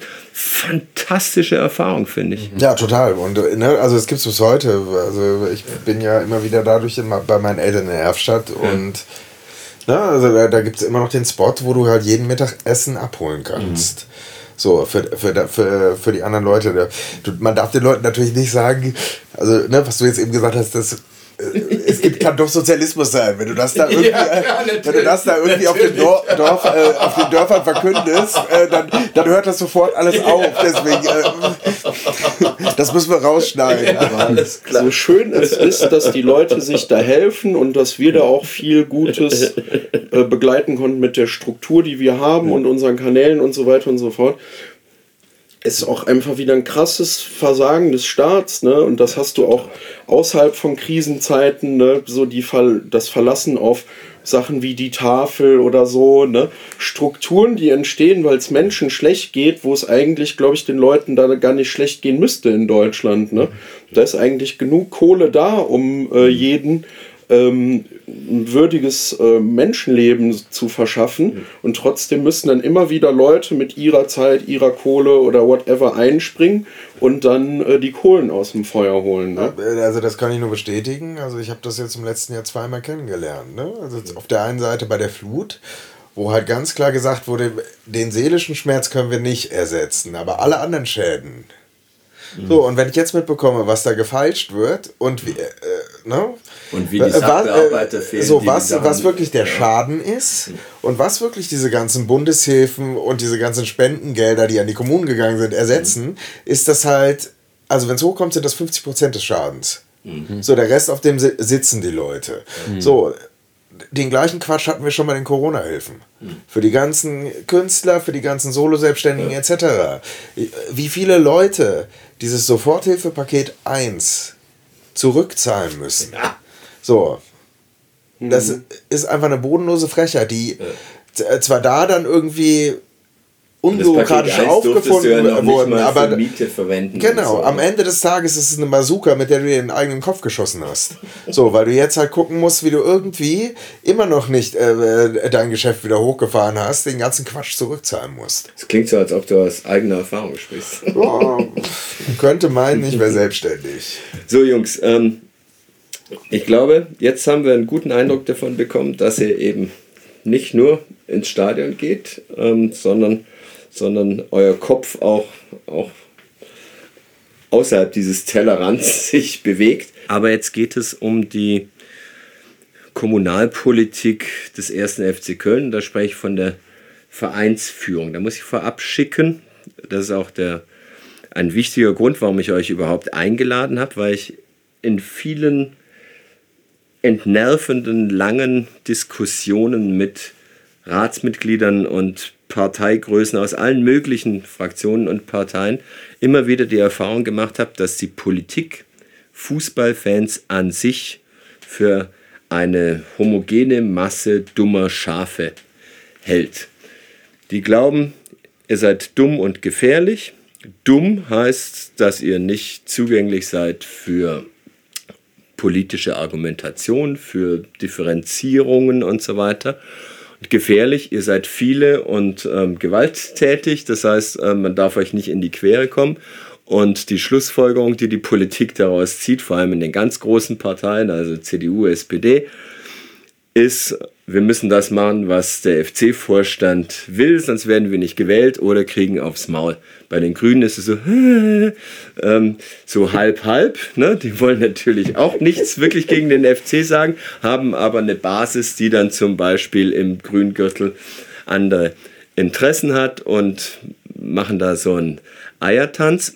Man muss allerdings auch sagen, der FC, äh, die Vereinsführung des FC, denkt genauso offensichtlich über die Fans. Noch gestern großes äh, Interview mit Wolf im, im Stadtanzeiger. Da hat er gesagt, wir müssen die Macht unserer 110.000 Mitglieder einsetzen, um. Dahinter steckt ja so ein Führerprinzip-Gedanke, ne? dass die Vereinsführung einen Marschbefehl geben kann und dann die 110.000 Lemminge in die Richtung marschieren. Deswegen würde ich gerne mal sozusagen das politische Differenzierungsvermögen hier vorführen, indem ich euch jetzt mal zu den Themen Geisbockheim, Erweiterung im landschaftsgeschützten Grüngürtel und Stadionerweiterung bzw. Stadionmiete befrage. Fangen wir, fangen wir mal mit dem Geisbockheim an. Vorweg, also ich meine, das ist natürlich schön, wenn der Herr Wolf sagt, er möchte seine 110.000 Mitglieder mobilisieren. Ich meine, wir haben gestern eine Mitgliederversammlung vom FC Bayern München gesehen, da waren 700 irgendwas Leute mhm. von den 200 so und so 4.000 Mitgliedern. Die Mitgliederversammlung vom 1. FC Köln von vor ein paar Wochen sah auch nicht so viel toller aus. Mhm. So, und wenn die ihre Mitglieder mobilisieren, was sie auch schon in der Vergangenheit bei Mitgliederversammlungen gemacht haben, dann haben die äh, Hoodies verschenkt. Also, ne, und haben dann versucht, irgendwie Stimmvieh dahin zu bekommen, was sich für irgendwelche Inhalte interessiert, was, um dann eine Mehrheit wieder gegen die aktive Fanszene zu bekommen. Ja. So, und das hat mal mehr, mal weniger gut geklappt, in den meisten Fällen nicht. Also mhm. diese 110.000 Mitglieder sind im Großen und Ganzen Papiertiger. Die ja. interessieren sich für den ganzen Quatsch nicht. Ja. Natürlich für so äh, Themen, die halt äh, boulevardesk sind, wie natürlich oder äh, ja, boulevardesk und auch zum Teil populistisch sind wie das Geisbockheim, interessieren sich sicherlich ein paar mehr als für andere Randaspekte. So. Ja, und da, dieses Geisbockheim-Thema ist natürlich ein Thema, was sich äh, sehr gut plakativ macht. Auch wir haben da unsere plakative Geschichte mit. So, aber an sich sind das halt differenzierte Positionen, die man dazu haben muss. Weil du sagtest, der Grüngürtel ist natürlich auch irgendwo ein Landschaftsschutzgebiet, ja. Mhm. nicht nur irgendwo, sondern ist Er ein ist ein Landschaftsschutz- Landschaftsschutzgebiet. Bin ich komplett bei dir so. Ne? Also der ist ein Landschaftsschutzgebiet, der ist auf der anderen Seite natürlich auch irgendwo angelegt worden von Adenauer, ähm, irgendwo als ein gewisser Freizeitbereich, der auch durchaus Sportaspekte zum, äh, zum Wohlergehen der Bürger der Stadt haben soll, weshalb natürlich sicherlich auch Sportflächen da eine gewisse Rolle spielen sollten und dürften. Gleichzeitig geht es dann natürlich um Versiegelung des Bodens und mittlerweile leben wir Gott sei Dank in Zeiten, wo immer mehr Menschen es auch irgendwo bewusst wird, dass Versiegelung des Bodens nicht immer so weitergehen kann. Stichwort Flut hatten wir vorhin. Ja, Retentionsflächen, ja, Schwammstand. Genau. Ja. Also ich meine, uns droht jetzt nicht unbedingt im Grüngürtel eine Flut, aber das heißt nicht, dass da eine Versiegelung grundsätzlich bis ans Ultimo getrieben werden darf und fürs Wohlergehen der Stadtbevölkerung grundsätzlich gut ist. Auf der anderen Seite muss man natürlich auch sehen, so wenn der 1. FC Köln da irgendwelche Kunstrasenplätze baut, ne, muss er an anderer Stelle renaturieren. Ne? Also das ist, ist schon ein differenziertes Bild, das, äh, Bild, was sich da ergibt. Ich kann den ersten FC Köln durchaus verstehen, dass er im Grüngürtel grundsätzlich seine Heimat hat. Ich meine, ne, der, der, der, große Traditionsverein, Einschub, die Tradition reicht bis 1948 zurück. So, ne? Also der große Traditionsverein sitzt aber seitdem dort. Das ist die Heimat des ersten FC Köln. Gleichzeitig muss man auch sagen, also es ist ja jetzt nicht so, dass die Stadt äh, einem äh, diesem Verein attraktive Angebote gemacht hat zuhauf, wo man denn sonst so vernünftig wirklich sein neues Sportzentrum aufbauen kann. Also, ne, ich Ja, meine, doch also Thema. Großmarktfläche in Frechen, glaube ich, stand In dazu. In Hürth. Oder in Hürth oder sonst, ne? Also ich meine, so, also Ja, wenn der dann- 1. ich FC Köln seine Geschäftsstelle aus Köln rausverlegen äh, würde, würde die Stadt aber auch äh, große Augen machen. Ich finde das super komplex und bin da auch gar nicht so festgefahren in eine Richtung. Also ich will jetzt nur mal so ein paar Gedanken reinwerfen. Ähm, ich möchte eigentlich gar nicht, dass der FC oder seine Fans was sind, so äh, was polar oder so krass polarisiert in der Stadt oder hier so einen Keil reintreibt in die Bevölkerung so, ne? Eigentlich fände ich es schöner, dass das ein verbindender Moment ist. Klar wird es immer Kölner geben, die flüchten vorm Karneval oder Kölner, die mit dem FC gar nichts anfangen können oder so. Das ist mit Sicherheit auch okay so. Ne?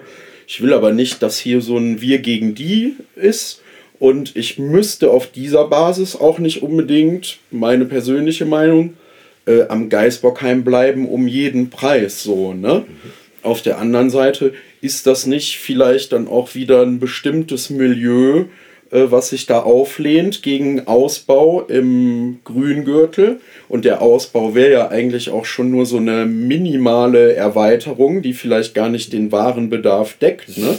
Da so, dann wird gesagt, da wird ein Landschaftsschutzgebiet äh, irgendwie in Anspruch genommen, da wird Boden versiegelt, aber wie viel Boden wird denn nochmal neu versiegelt, wenn wir dann Richtung Frechen ein komplett neues Leistungszentrum mit mehr Plätzen bauen oder so, ne?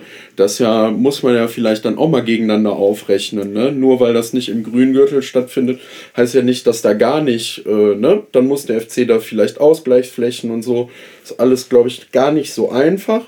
Persönlich glaube ich, du musst das Geisbockheim nicht aufgeben, so, du kannst dir das ja erhalten und anstatt dass äh, sich da alles abspielt, ist das halt dann irgendwie für die für den Jugend irgendwie der Stützpunkt oder so, ne? Und die jungen Leute bleiben an dem geschichtsträchtigen Ort mit einem Teil und wenn es dann weitergeht, dann haben die Profis irgendwo vor der Stadt mit den älteren Jahrgangsmannschaften dann ein neues Leistungszentrum oder so.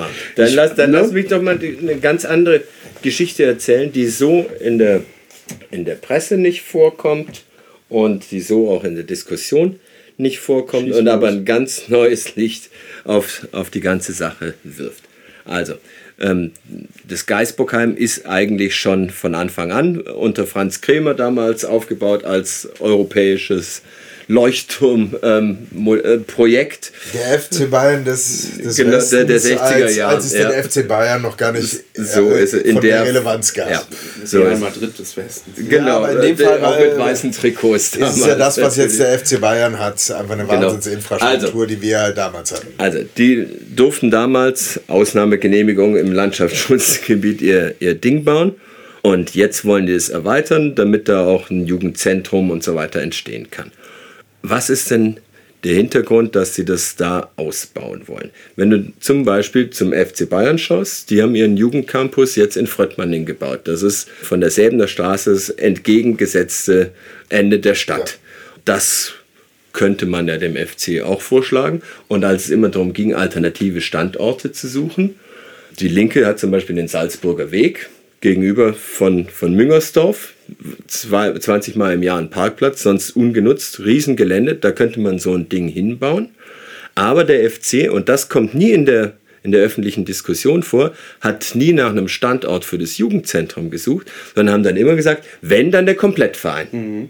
Und der Komplettverein, da ist die Fläche natürlich entsprechend größer, aber die Notwendigkeit, warum als Komplettverein, fragt man sich immer, weil sich der FC nicht leisten kann, was Anständiges zu bauen.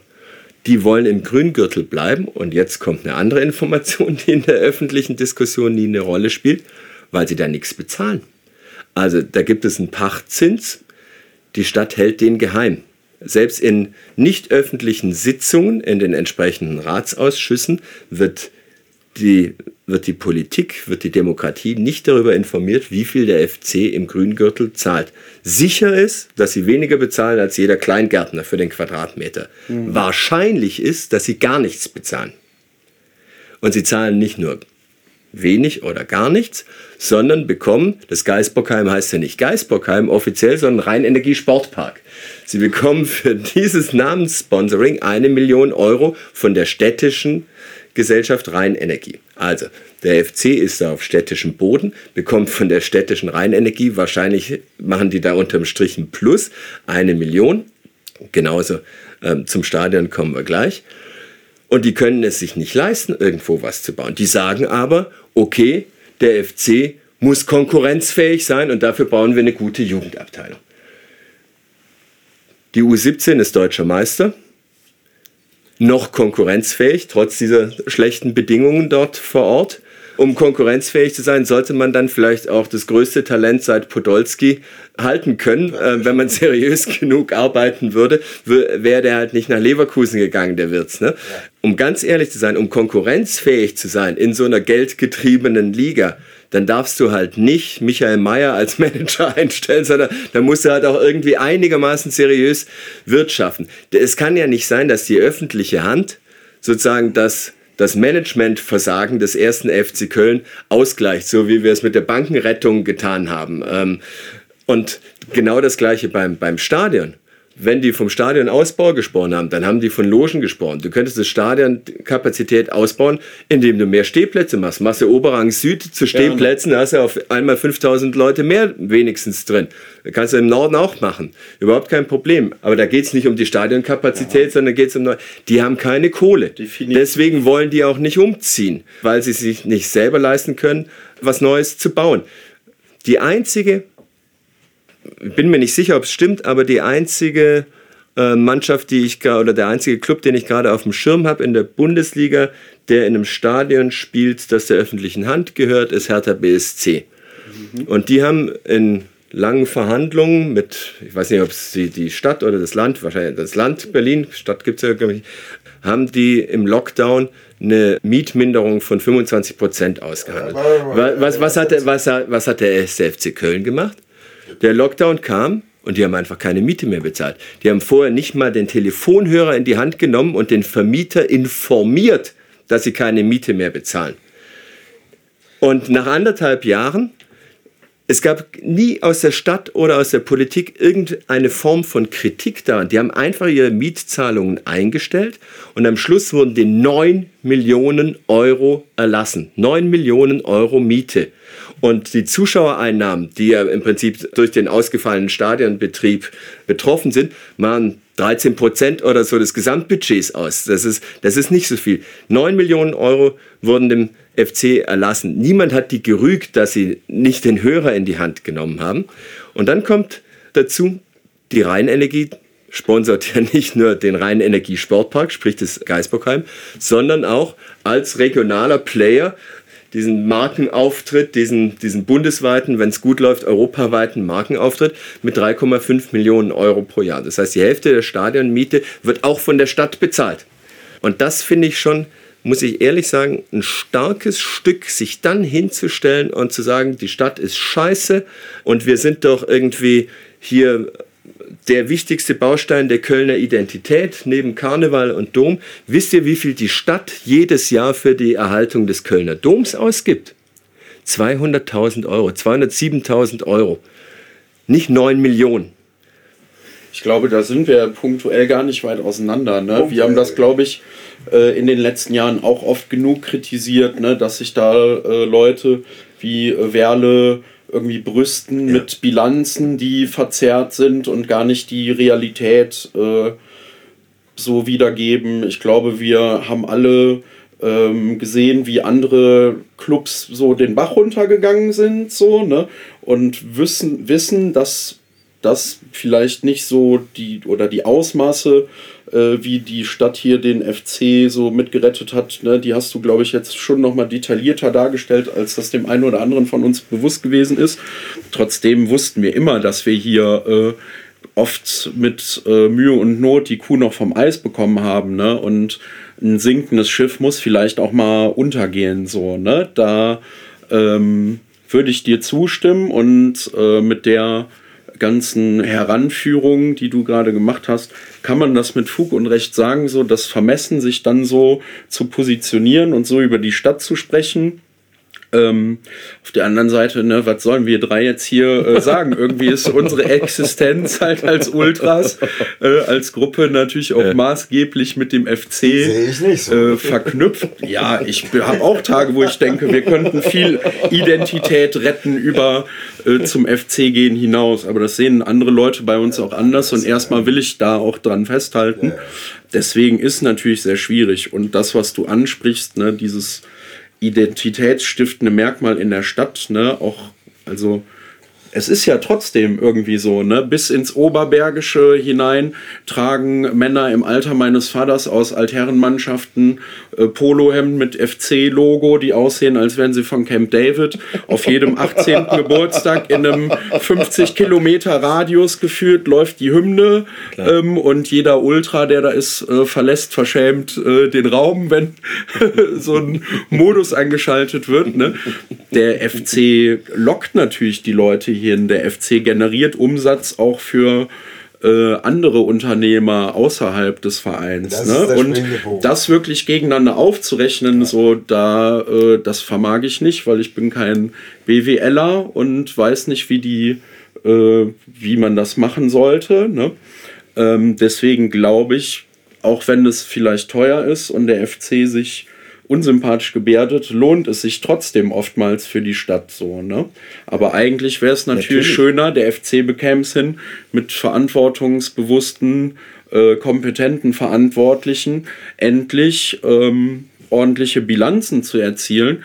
Und dafür müsste man sich dann vielleicht auch mal von dem Größenwahn lösen, der uns nach jedem Sieg äh, umtreibt und sagen, wir können froh sein, wenn wir uns äh, ordentlich im oberen äh, Teil der zweiten Liga konsolidieren oder halt als einer der Abstiegskandidaten in der ersten Ein Liga. Jahr ne? europäisch und dann 80.000 Mann Stadion ja, imaginieren. Das, das ist komplett absurd.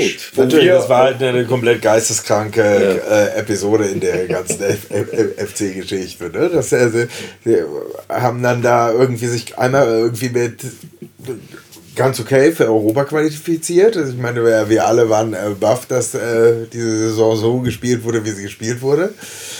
Und äh, dann sind die ja halt in den Entscheidungsebenen des Vereins komplett ausgeflippt. So. Mhm. Und haben aber halt dann auch nochmal so richtig ihre Inkompetenz nach außen getragen von, äh, von irgendwelchen Spielerverkäufen, wo sie äh, verhältnismäßig viel Geld reingeholt haben, zu Spielereinkäufen, die einfach so unterirdisch und geist wahnsinnig waren. Ja, also das war ja komplett Modest hat euch zur, in, Modest nach Europa geschossen. Genau, der hat und dann, dann haben aber alle Fans, die ich kenne, oder die meisten Fans, die ich kenne, haben gesagt, nehmt die 30 Millionen, Ja, aber, aber so jemanden, du, du kannst, so eine Qualität kriegst du für 30 Nee, Millionen. aber dann muss man halt die Siehst du 30 auch- Millionen halt vernünftig investieren. Und was sie Ja. da gemacht haben, war ja einfach. Äh, Du siehst aber ja auch, es ist der einzige Frechheit. Ort auf der ganzen Welt, wo er sein Potenzial auch vier Jahre später oder so Ja. abrufen kann. Das heißt, egal wie viel Geld bezahlt klopfe wird, auf Holz. Der, ne, manche Menschen sind so abhängig von einem klar. bestimmten Umfeld. Ne? Es gibt halt Leute wie äh, Messi, die können bei drei, vier Vereinen der Beste der Welt sein für eine bestimmte Episode. Es gibt andere Spieler, auch ein Grifo zum Beispiel, ne, der bei Freiburg wunderbar funktioniert, Ja. bei anderen Stationen nicht.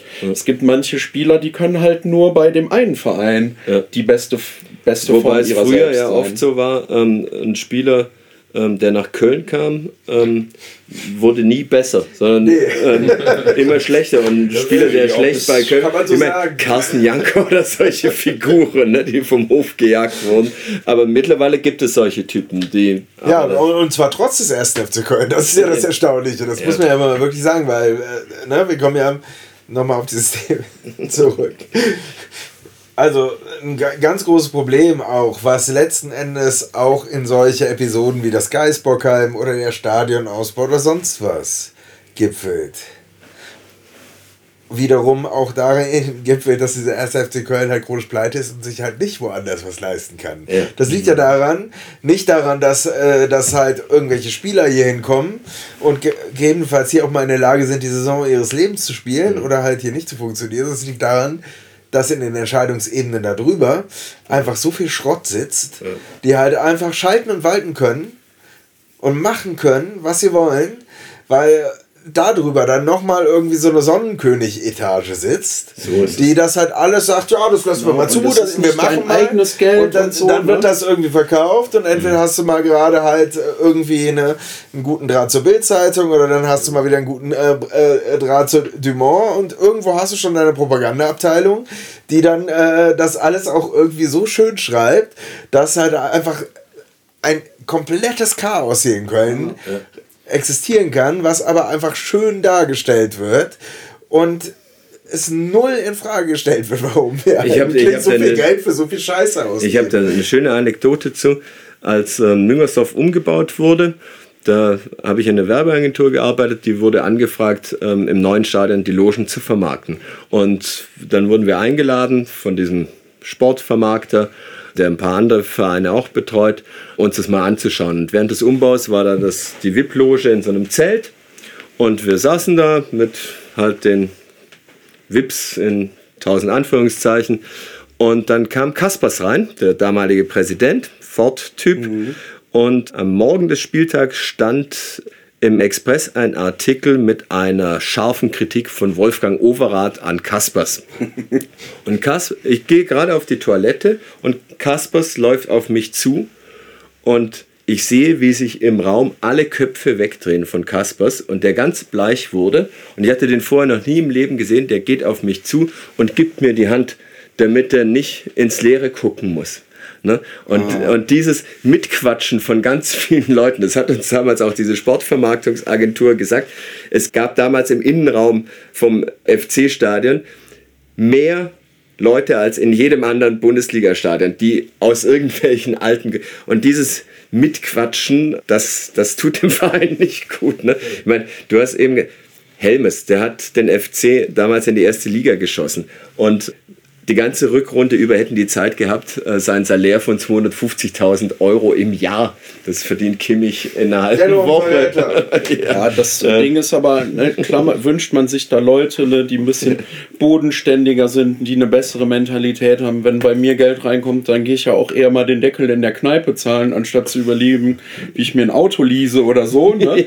Ähm, klar, wären so Leute sympathisch. Auf der anderen Seite Junge, Alter, ich bin halt, äh, ich bin halt einer von mehreren hundert Idioten, die sich äh, ihren Lebensinhalt in dieser Subkultur gesucht haben, Klar. Junge. Ich hätte den, äh, den, den Scheiß äh, Gerhard oder den Modest, in den meisten Fällen hätte ich auch gedacht, ja, die Kohle sehen wir nie wieder. Deswegen bin ich zum Glück auch nicht sportlicher Leiter, sondern halt äh, Profi, äh, Profi-Fan in der Südkurve, so, ne?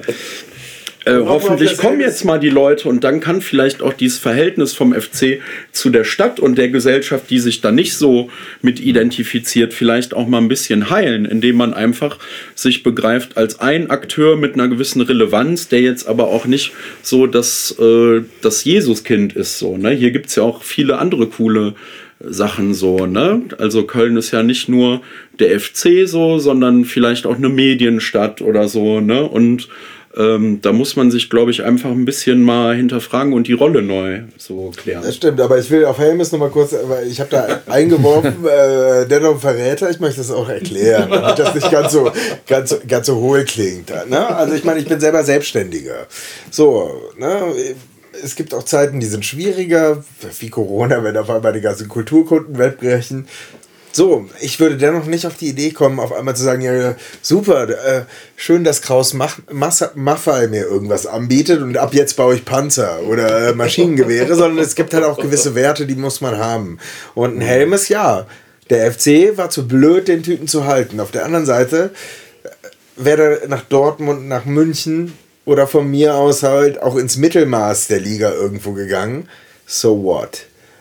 Aber wenn man halt so seelenlos ist, dass man äh, zu diesem Werksverein geht, Vergleich, ich baue jetzt auf einmal Panzer und nicht mehr Musikfestivals. so, ähm, da muss man sich auch nicht wundern, wenn's, äh, wenn das nicht nur auf Begeisterung stößt. Ja, aber ist ja was, was in der Historie des FC Köln äh, ein Hennes Weißweiler, so der größte Trainer, den dieser Verein jemals hatte, war bei Borussia Mönchengladbach so dann nochmal erfolgreicher. Ne? Das stimmt, und aber das ist nochmal eine andere Liga. Also, ne, ich meine, Borussia Mönchengladbach ist auch nicht geil, wenn du da vom ersten FC Köln hingehst oder weggehst.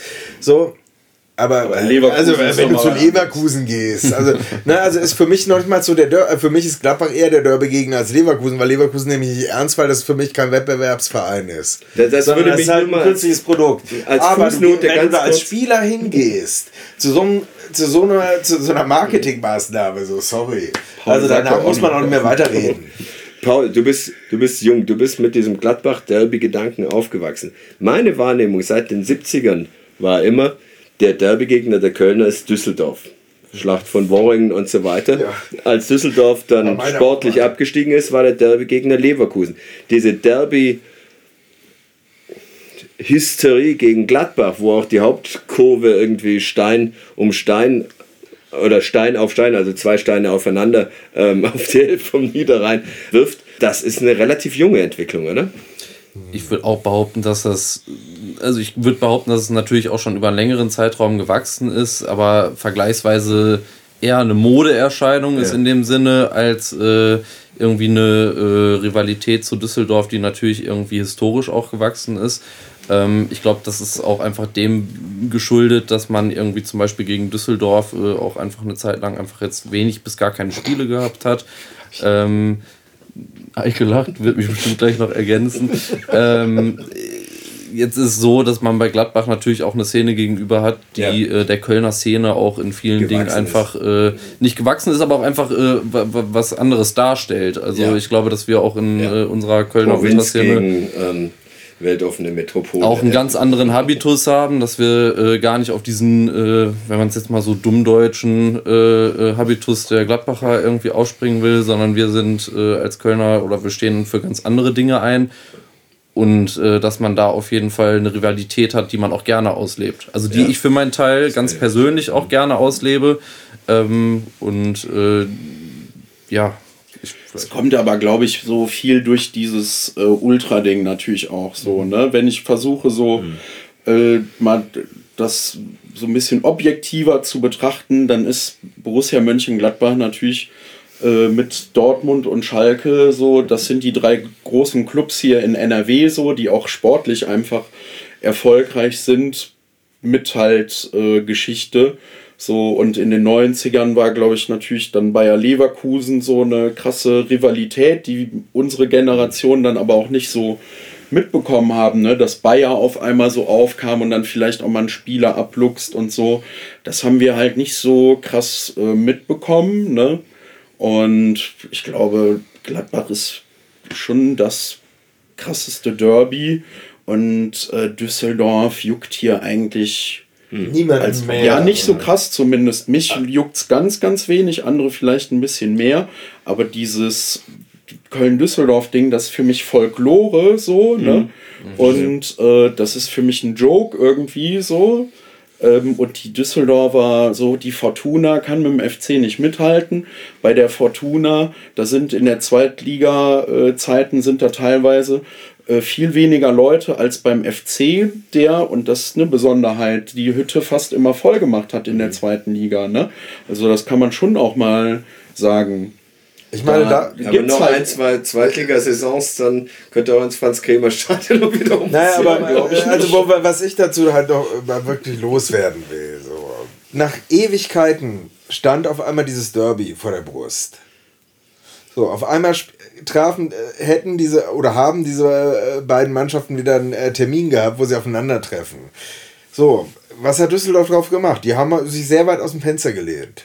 So, die haben halt irgendwie Opfer-T-Shirts gemacht mit dem Geißbock drauf. Da stand drunter Opfer, die haben sie halt überall verteilt. Gleichzeitig hat anscheinend dieses erste Aufeinandertreffen sehr viele alte Kräfte, die lange nicht mehr beim FC fahren, mobilisiert. So. Und die standen auf einmal alle auf der Aachener Straße. Und äh, sobald die erste Opferbahn quasi voller dieser Opfer-T-Shirts kam, ähm, äh, wurden die sowas von mit Flaschen und Steinen und sonst was eingedeckt. was natürlich auch, ne, auch nicht feierlich ist. Aber äh, dann muss, darf man halt danach nicht Mimimi machen. Und genau das hat halt äh, Düsseldorf dann gemacht. Und das war dann eigentlich der Zeitpunkt, ab dem ich halt für mich gesagt habe, ja scheiße, ich habe mich eigentlich auch darauf gefreut und dachte, das wird jetzt vielleicht nochmal ein richtiges Derby. Ab dem Zeitpunkt habe ich sie nicht mehr ernst genommen.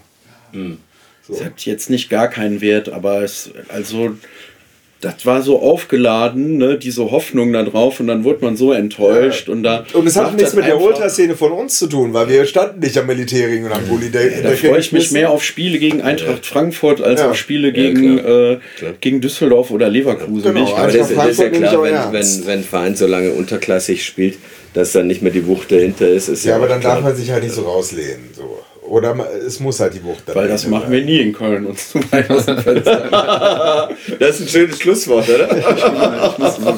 Was? Ich glaube, das Ziel der Sendung ist erreicht. Jeder, jeder scheiß Politiker ist Mitglied in sieben Karnevalsvereinen. Und natürlich sagen auch, gehen ja auch alle ins Stadion und so, aber trotzdem halten sie diejenigen, die der Verein sind. Und das ist nicht die Vereinsführung, das sind die Fans. Das sind nicht die Spieler, die kommen und gehen. Wer bleibt, sind die Fans. Das ist der Verein. Da muss ich und sagen, hey, auch wenn das Ding wirklich, wenn der FC wirklich mal pleite geht, weil die Ja. Stadt nicht mehr hilft oder keine Ahnung was, dass äh, ich als junger Mensch zu dieser Subkultur äh, gestoßen bin, ne, das hat mir so Tür und Tor geöffnet ne, für äh, Einsichten und soziale Intelligenz, krasse Skills, interessante Leute. Das hat mich so rausgeholt aus meiner Mittelstandsblase.